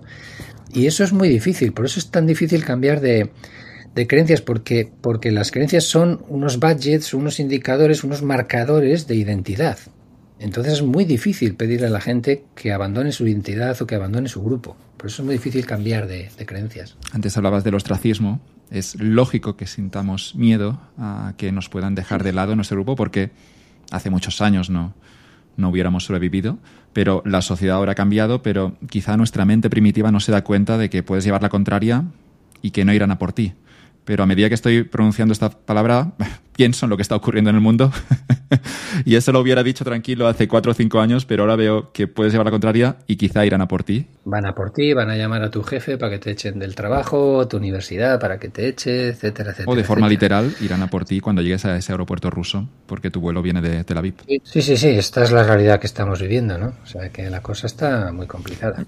Está muy complicada. Hay una frase en la serie Chernobyl que, siempre impactó en el cuarto capítulo. Es una miniserie de la HBO donde se explica el incidente nuclear de Chernóbil. Hay unos tipos del ejército ruso, soviético, que tienen la misión de, cargarse a los pobres animales que están por la zona porque estos animales son un riesgo para el ecosistema. Así que disparan principalmente a perros. Y hay un momento en el que uno de los, el cabecilla de ese grupo del ejército, y le cuenta sus historias en las guerras. Supongo que en ese momento, creo que había estar en, Afganistán, ¿no? En Afganistán supongo que hablaba de, las, las, luchas en Afganistán. Y dice algo así, decía la frase al español, es, el, día que disparas a alguien, ya no eres tú y nunca serás tú de nuevo. Pero luego te levantas la mañana siguiente y sigues siendo tú. y luego te das cuenta, y esta es la parte que a mí me dio más miedo, que fuiste tú siempre esa persona. Lo único que ocurre es que no lo sabías. La persona que había disparado ¿no? se siente descolocada durante un día, pero luego la mañana siguiente se levanta y se da cuenta de que obviamente había sido esa persona siempre. Está dentro de nosotros y lo que tenemos que hacer es siempre estar vigilando. Totalmente de acuerdo, sí. Hay, hay estudios sobre la época nazi, lo que pasó, pues aquellos aquellos asesinatos y todas estas cosas que cometieron, bueno, antes de las cámaras de gas, los, los, los command groups, aquellos de, ir disparando en pueblos a, judíos, etcétera, etcétera, es una cosa tremenda. Y, se va viendo cómo la gente al principio tiene algún problemilla o se lo piensa algo, pero luego siguen disparando y disparando y aquello se convierte en lo más normal del mundo, ¿no? Es... Y, sí, pues porque lo que decíamos antes, que hay un genocida dentro de todos nosotros y que, podemos hacer eso si pensamos que, que van contra nuestros valores más queridos, los valores sagrados, ¿no? que se habla, lo que nosotros consideramos sagrado en un momento dado. Eh, pues podemos, podemos, podemos llegar a disparar o podemos matar a, los que creemos que son nuestros enemigos y vienen a destruir nuestro mundo, nuestra identidad, nuestros valores, nuestras creencias. Eso nos puede pasar a todos y me, incluyo yo. O sea, yo es algo también, lo he visto aquí, en el País Vasco, y es lo que me hizo pensar en todo esto y es lo que me sigue haciendo pensar. En un momento dado, si yo viera amenazadas pues las cosas en las que yo creo, la democracia, la libertad de expresión, etcétera, pues probablemente yo también lucharía contra, contra eso, ¿no? Entonces tenemos que estar continuamente alerta, ¿no? Pensando qué, qué, qué estamos haciendo y es realmente complicado, es muy complicado. No sé si te habrá ocurrido a ti, Pablo, pero a mí me ha sorprendido mucho ver en Twitter mm, gente que consideraba muy inteligente, eh, cómo tiene las cosas muy claras en un conflicto que está a 3.000 o 4.000 kilómetros de distancia, como es el, el de Israel con Palestina. Y me ha sorprendido porque digamos que igual que eso, ese mismo escenario del aeropuerto no lo había visto antes, ¿no? Gente que tiene, tiene clarísimo cuál es la, la posición, su posición en este conflicto. Y si entras en su timeline en Twitter, pues verás todos los tweets en una dirección. Mm, no, no, hay la mínima empatía a veces, que decíamos antes con Hillary, hacia la otra parte. Y me gustó este tweet de Pérez Reverte, justo a las pocas semanas del conflicto, que decía, Es asombrosa la multitud de expertos en Israel y Palestina que hay en Twitter, o como se llame ahora, tan seguros todos de quién es el bueno, quién es el malo y todo eso. Y explicándotelo desde su casa con toda naturalidad. Cómo les envidio esas certezas de las que yo carezco. Pero Reverte obviamente ha estado en, en la zona y ha visto el conflicto con sus ojos, pero no se atreve a posicionarse porque entiende que es demasiado complejo. Sí, yo también alucino con, con esto, no solo en este conflicto, como decía antes, es endemoniado, de que fíjate la historia que tiene, se remonta, bueno, a dos mil años o más atrás, a cuando los romanos echan a los judíos de allí, a, bueno, a que los judíos pues dicen que tienen las sagradas escrituras allí, de las escrituras de propiedad de la tierra, etcétera. O sea, fíjate con implicaciones ya no solo políticas o sino religiosas. Eh, Netanyahu está haciendo alusiones continuamente a la Biblia, a, Isaías el otro día y no sé quién más, y, están hablando Netanyahu y algún otro del tema de la, de la Biblia, y bueno, y por el otro lado, pues parecido, o sea, algo tan, tan complejo, y, y gente encima que, bueno, algunos que estoy leyendo es gente que sí ha leído mucho, son historiadores y tal, y aún así suelen ser más matizados o suelen estar, pero los que más seguros están de, sus poderes, seguro que es gente que no ha leído nada sobre toda la historia de, del conflicto árabe-israelí, etcétera, etcétera. ¿no? Pero esto pasa no solo en este tema, es que yo también alucino de lo claro y lo seguro que lo tienen la gente en todos los demás temas, sea, el cambio climático, sea la violencia de pareja, la violencia de pareja ya sabemos qué es, es el machismo, punto pelota, no sé qué, ¿no? No tenemos que hablar de si fluyen las enfermedades mentales, si el alcohol, si trastornos de personalidad y cosas. No, ya sabemos todo. Eh, cualquier otro tema, o sea, todos los temas se cierran de una manera que a mí, no sé, me, alucina y me asusta. Eh, lo claro que lo tiene la gente. Para mí todo es muy complicado. Para mí es todo me resulta muy complejo porque por un lado me inclino a ver las cosas de una manera y digo, sí, por este lado, joder, pues es verdad, que los que dicen esto y esta forma de verlo es verdad, pero, joder, es que por este otro lado, esta forma de verlo, ¿me entiendes? En este conflicto ahora, por decir, hablar del que estamos hablando, es decir, a ver, el, lo que hace jamás el 7 de octubre, eso es terrorismo, es decir, para mí terrorismo es atacar gente armada, sea un ejército, sea una milicia paramilitar o lo que sea, a gente desarmada, inocente, ciudadanos es, terrorismo, es aplicar el miedo y para producir un terror en la población, etcétera. Y es un acto terrorista y es un acto terrible de matar a una serie de personas que, que de ninguna manera puedes eh, aprobarlo desde el punto de vista moral. Pero claro, vas por el otro lado y lo que está haciendo Israel y ha hecho otras veces de cortarles el agua, de estar bombardeando donde está muriendo gente civil inocente o cuando, no sé, porque alguien es malo, va y se carga las casas y todo de la familia y de todo no sé qué, y actúa también sobre gente desarmada, eh, civil, con medios armados, etcétera, también eso es terrorismo. Entonces, quiero decir que es muy difícil el, el posicionarte o el decir quiénes son los buenos y los malos, ¿no? Un amigo mío dice que no hay buenos y malos, que hay malos y peores. Yo creo que tampoco. Creo que, creo que es muy difícil amigo pesimista. diferenciar entre, entre, malos y peores, ¿no? Entonces, es realmente muy, muy, muy difícil, muy complejo. Lo que hay son intereses muy diferentes entre los grupos que están en conflicto, sean los que sean, en este caso, Ucrania o Rusia.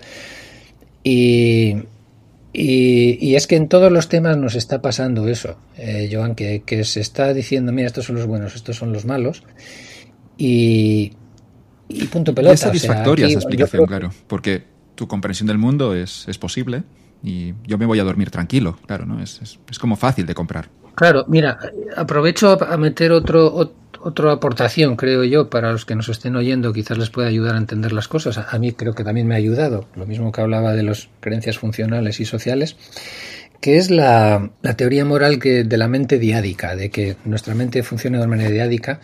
Lo, lo cuento en el libro, es de Kurt Gray, que Curiosamente estos días ha sacado otra, otra teoría que es la de la miopía del heroísmo, que si quieres hablamos un poquito de ello, pero lo que plantea Kurt Gray en esta en la teoría de la mente diádica, que la mente moral es, es diádica, básicamente es lo de Disney, que, que, solo vemos buenos y malos, que la mente, él lo explica diciendo que siempre en, una, en un acto moral, en una transgresión moral o en una acción, lo que vemos siempre es un agente que realiza la acción intencionadamente y un paciente, una víctima que sufre esa acción. Es decir, hay un, perpetrador y una víctima.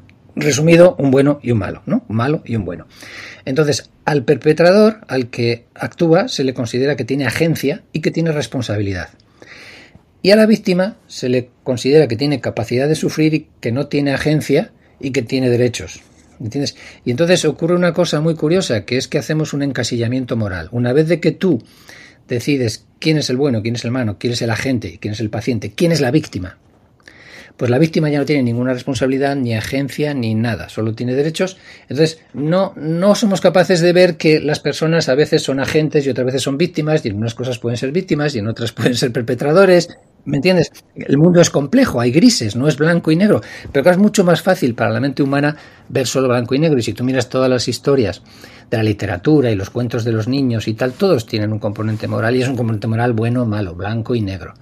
Entonces, lo que está pasando en este conflicto también de Palestina es que aplicamos esa mente diádica y enseguida vemos quién es opresor, quién es víctima. Yo, mi impresión lo que veo en la mayoría es que la gente o la mayoría de la gente ha decidido que la víctima es los, son los palestinos y que el Estado de Israel pues, es más agente y tiene más responsabilidad, tiene un ejército, tiene más potencia y es el que es el que actúa y el que es agente y los otros son, son víctimas, ¿no? Y, y funcionamos con esa mente de tan dos parámetros y ya está, decides y, ahí te quedas. Y ya, una vez que esta es víctima, pues no puede haber hecho nada mal ni se le puede adjudicar. Oye, mira, pues no sé, pues eh, igual jamás es víctima de ciertas cosas, son los palestinos, pero esto que ha hecho jamás, desde luego, son agentes, tienen responsabilidad y está mal y moralmente es algo condenable, ¿no? Entonces es muy difícil que la gente diga, mira, pues en esto está bien, esto está mal, o esto estoy de acuerdo, en esto no estoy de acuerdo. Eso te complica el tomar bando o el, o el análisis, ¿no? Y entonces pues es más fácil, ¿no? Blanco o negro, ¿no? Pablo, estoy pensando que serías un terrible tertuliano en la sexta, en esos debates donde lo que quieren es a dos tertulianos que tengan las cosas muy claras. Durarías una, una tarde allí, te, cuanto más mayor, menos claras tengo las cosas, si te digo la verdad. Y cuanto más leo y todo eso, menos claro esta división entre ellos y nosotros. Recuerdo a Netanyahu ahora, una entrevista antes de que estallara el conflicto, y en ese momento, bueno, había, sabía quién era ese líder mundial y, que era presidente de Israel y que estaba cuestionado por casos de corrupción. Pero es una entrevista en el podcast del ex Friedman que voy a compartir en las notas, pero me asustó la convicción de Netanyahu en ese momento antes de que estallara todo el conflicto. Ya ese hombre tenía algo de peligroso y la convicción con la que hablaba, es lo, lo que recuerdo, una entrevista de hace cuatro o cinco meses. Me gusta mucho Les Friedman, suelo escuchar sus, sus podcasts, pero ese en concreto no, no, tiene, no tiene la, mínima duda Netanyahu. Cuando creo que hay un momento en el que Friedman hace como un suspiro porque no le responde la pregunta, algo que no está acostumbrado porque no suele invitar a políticos, pero le pregunta por la corrupción, le pregunta también por el conflicto con los palestinos antes de que estalle la guerra y te das cuenta, notas que Netanyahu que es intransigente y, y, eso le hace muy muy peligroso. Pues sí, vamos a ver qué pasa con por dónde va todo este conflicto, pero no, no tiene muy muy buena pinta, la verdad. Para cerrar esta magnífica charla, Pablo, te quería preguntar por, la, por un concepto que yo he aprendido muchísimo, he disfrutado, pero también he visto que últimamente se lleva algunas críticas, que es la psicología evolucionista, y alguna gente le ha criticado la falta de rigor. Es difícil encontrar rigor porque las teorías se tienen que construir un poco con, con sociedades que ya no conocemos, como, como era la, vida hace muchos y muchos años, pero yo sigo considerando que la psicología, evolucion, la psicología evolucionista o psicología evolutiva sigue siendo un muy buen modelo mental ¿no? para, para entender la sociedad de hoy en día. Sin duda, a ver, había un artículo de hace poco de David Nettel, que es un, sí, se puede decir psicólogo evolucionista, eh, aunque bueno, tiene miras muy amplias, eh, que decía, ¿es posible una psicología no evolucionista? el concepto es redundante ya, claro. Y es que no, quiero decir, a ver, es que, eh, por ejemplo, todo el tema de moralidad que hemos estado hablando, pues mira, tú ponte a entender la moralidad humana sin evolución pues buena suerte, que te vaya bien. ¿Vale? Pero, joder, que la psicología evolucionista o algunos artículos y toda, bueno, una parte de la literatura de psicología evolucionista es basura. Sí, como lo es de la psicología social, de las, psicoterapias y de toda psicología, ¿vale? O sea, quiero decir que, que probablemente no está ni mejor ni peor, igual incluso está mejor porque por ejemplo, hacen más estudios en poblaciones que no son weird, ¿no? que no son solo occidentales, etcétera y tal. Pero sí, evidentemente se han dicho muchas burradas y se han hecho cosas mal. Pero es que no se puede hacer una biología que no sea evolucionista. ¿Me entiendes? Quiero decir, o sea, es que no tiene vuelta de hoja. Lo mismo que ha evolucionado el hígado y ha evolucionado el pulgar, pues ha evolucionado, y el ojo, pues ha evolucionado el cerebro. El cerebro que es el órgano de la mente, el órgano de la conducta, tiene una evolución, ¿no? Y, Darwin decía en el origen que, que, que algún día la psicología se basará como es la frase un poco en la adquisición gradual de las capacidades y funcionalidades humanas y tal y cual. Eso es psicología evolucionista, es decir, que, nuestra mente tiene una historia, ¿eh? que, nuestra mente tiene una historia, nuestro cerebro tiene una historia y es, es, irrebatible, o sea, es impepinable, o sea, y si quieres entender cantidad de cosas, como te decía ahora mismo, la moralidad, las emociones, ¿tú quieres entender las emociones sin, sin evolución? cuando son programas adaptativos para coger las oportunidades que hay en el ambiente o para escapar de los peligros que hay en el ambiente, etcétera. O sea, son unas apps, las, unas apps, unas aplicaciones, ¿no? clarísimas adaptativas a una serie de, de problemas adaptativos en el ambiente, etcétera. Pues si quieres entender la mente humana sin evolución, ya te digo, buena suerte, que te vaya no, con esto no quiero decir que sea ni, ni el único eh, esquema, ni el. Eh, simplemente creo que es un telón de fondo ¿eh? sobre el que luego tienes tú que ir eh, pegando, incorporando otras partes de la psicología o otras teorías de la psicología. El telón de fondo, yo no sé, tú ponte a leer cualquier libro de neurociencia o de, o de sobre el cerebro o de cualquier tema de, del cerebro y en la primera página o en la segunda página te sale la palabra evolución y por qué esto ha evolucionado así. Y no te hablo de psicología evolucionista, te hablo, te hablo de neurólogos y te estoy hablando de, de neurociencia, de gente que está estudiando las funciones del cerebro.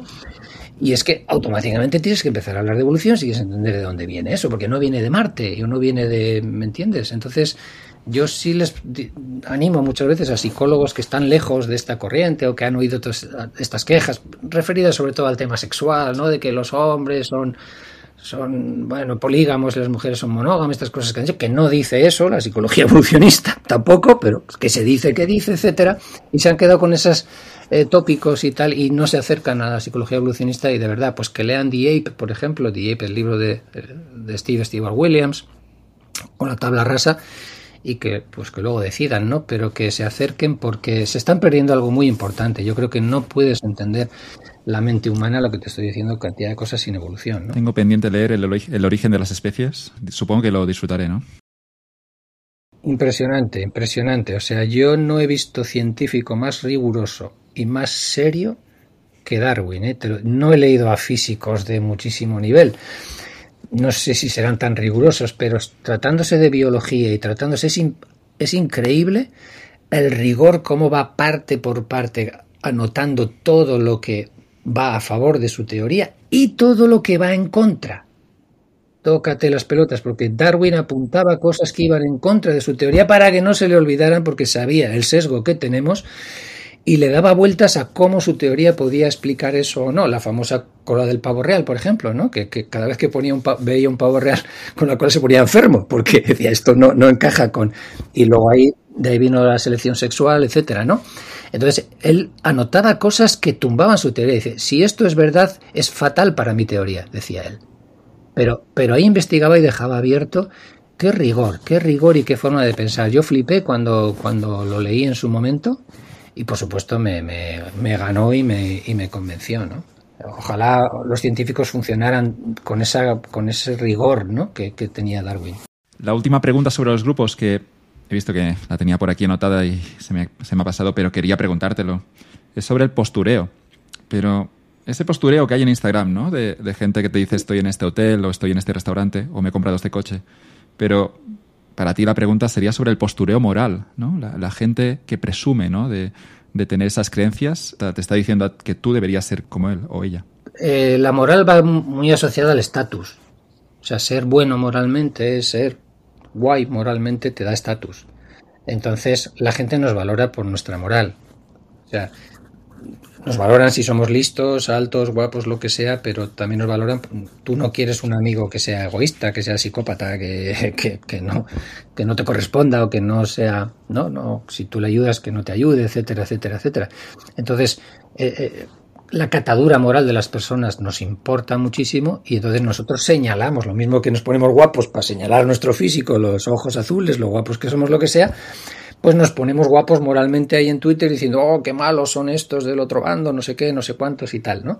Y entonces ahí de alguna manera estás enseñando tus plumas de pavos reales, estás haciendo, ¿no? Eh, virtue signaling, señalando virtud, señalando, bueno, tu físico, pero en este caso tu moral, para que te, ojo, qué bueno es Pablo, ¿no? Qué nivelazo, qué bien, y tú subes en el estatus de, de, tu grupo, ¿no? Es, es así, la, la moral da puntos.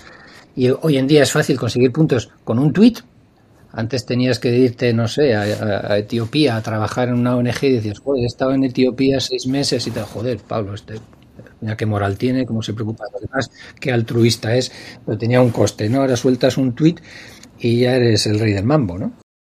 Es muy barato eso de mandar solo el tweet y además es, es como muy es muy fácil des, desenmascararlo, ¿no? Esas Instagramers con discurso de Miss Universo de, de quiero la paz en el mundo, pero es que reciben likes. Esto es alucinante. Sí, sí. Si no, no lo harían. Quiero decir que si lo hacemos y tal es porque algún tipo de recompensa obtenemos de, de estas cosas, ¿no? Quiero decir que el grupo nos valore y que entonces, bueno, por eso lo hacemos. Son, son creencias de, de tipo social que decíamos. Es decir, que las creencias sociales muchas veces son muy locas.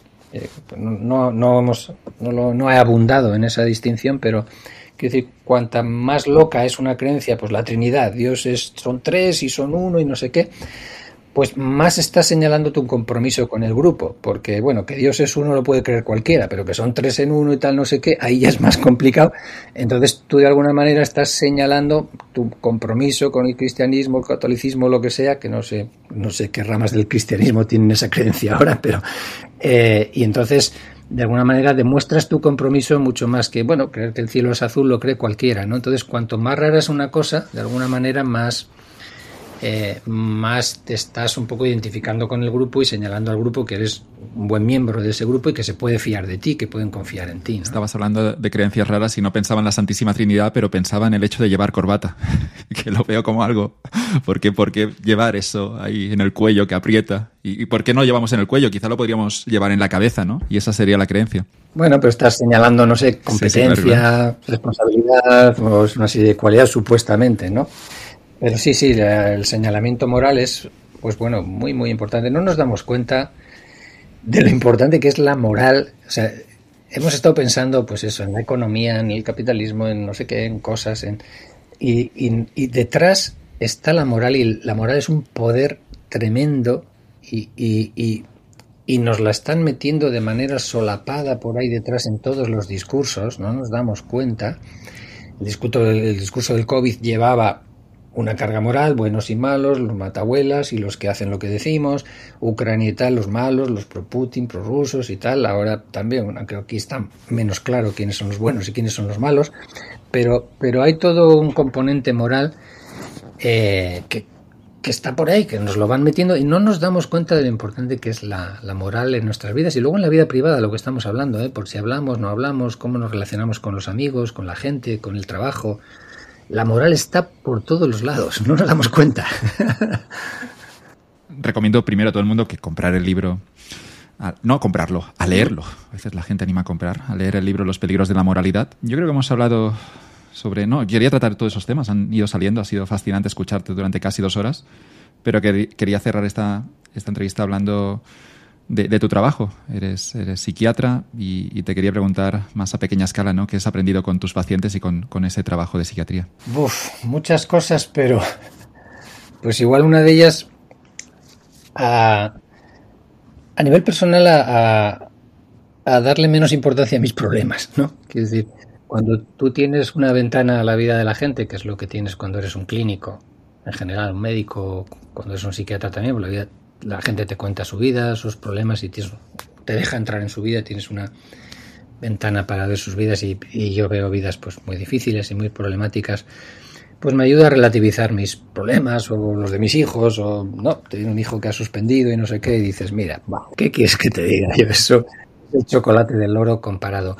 Pero mm, de alguna manera también cuando decía antes que al leer la tabla rasa, etcétera, pues eh, las dos cosas, la importancia de la biología y también la importancia del componente cultural y económico y social. En, psiquiatría hay dos, dos, partes o dos bloques de enfermedades, ¿no? Una parte, digamos, es la, el trastorno mental grave o la psiquiatría pesada, o donde yo creo que estamos hablando de enfermedades, verdaderamente enfermedades. O sea, soy de los que opinan que la esquizofrenia es una enfermedad, tan enfermedad como pueda ser la esclerosis múltiple, ¿eh?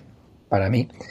Pero también es verdad que yo veo en la cultura, en la consulta, cantidad de cosas que no son enfermedades en ese sentido, es decir, que son problemas laborales, que son problemas emocionales o de relación o cantidad de cosas que tienen que ver más con dificultades económicas, con, problemas de la vida, etcétera, etcétera, ¿no? Entonces, eso es un poquito lo que aprendes, que sí que hay cosas donde la biología es más importante, sin duda, y otras donde lo social y lo cultural es más importante, ¿no?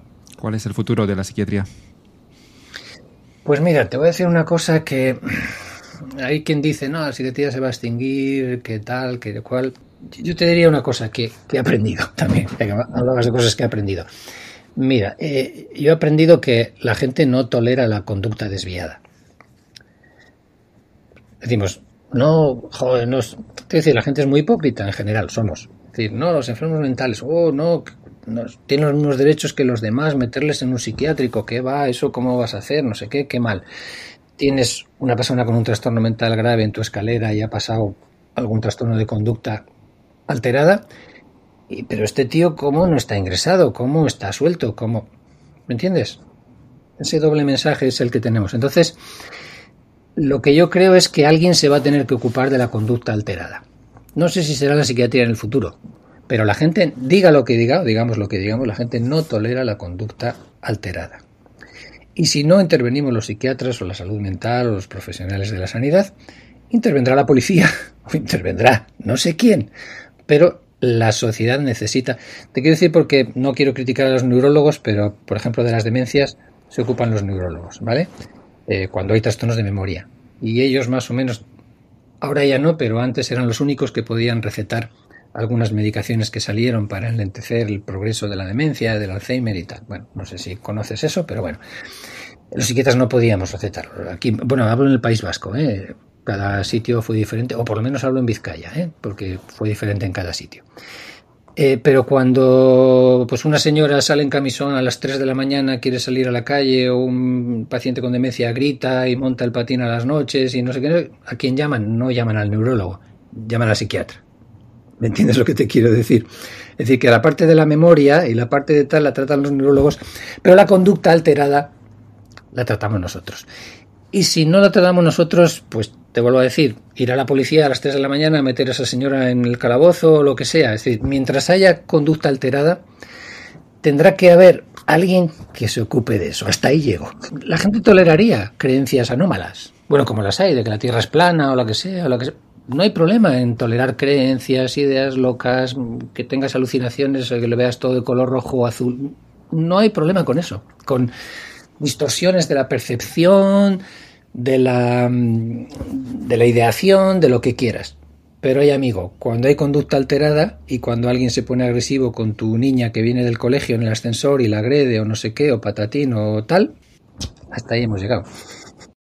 Ha sido un auténtico placer escucharte, desearte lo mejor para el futuro y ojalá coincidir en Quecho eh, algún día. Eh, pues a ver, si vienes por aquí, avísame, que te lo enseño un poquito, que realmente merece la pena, de verdad.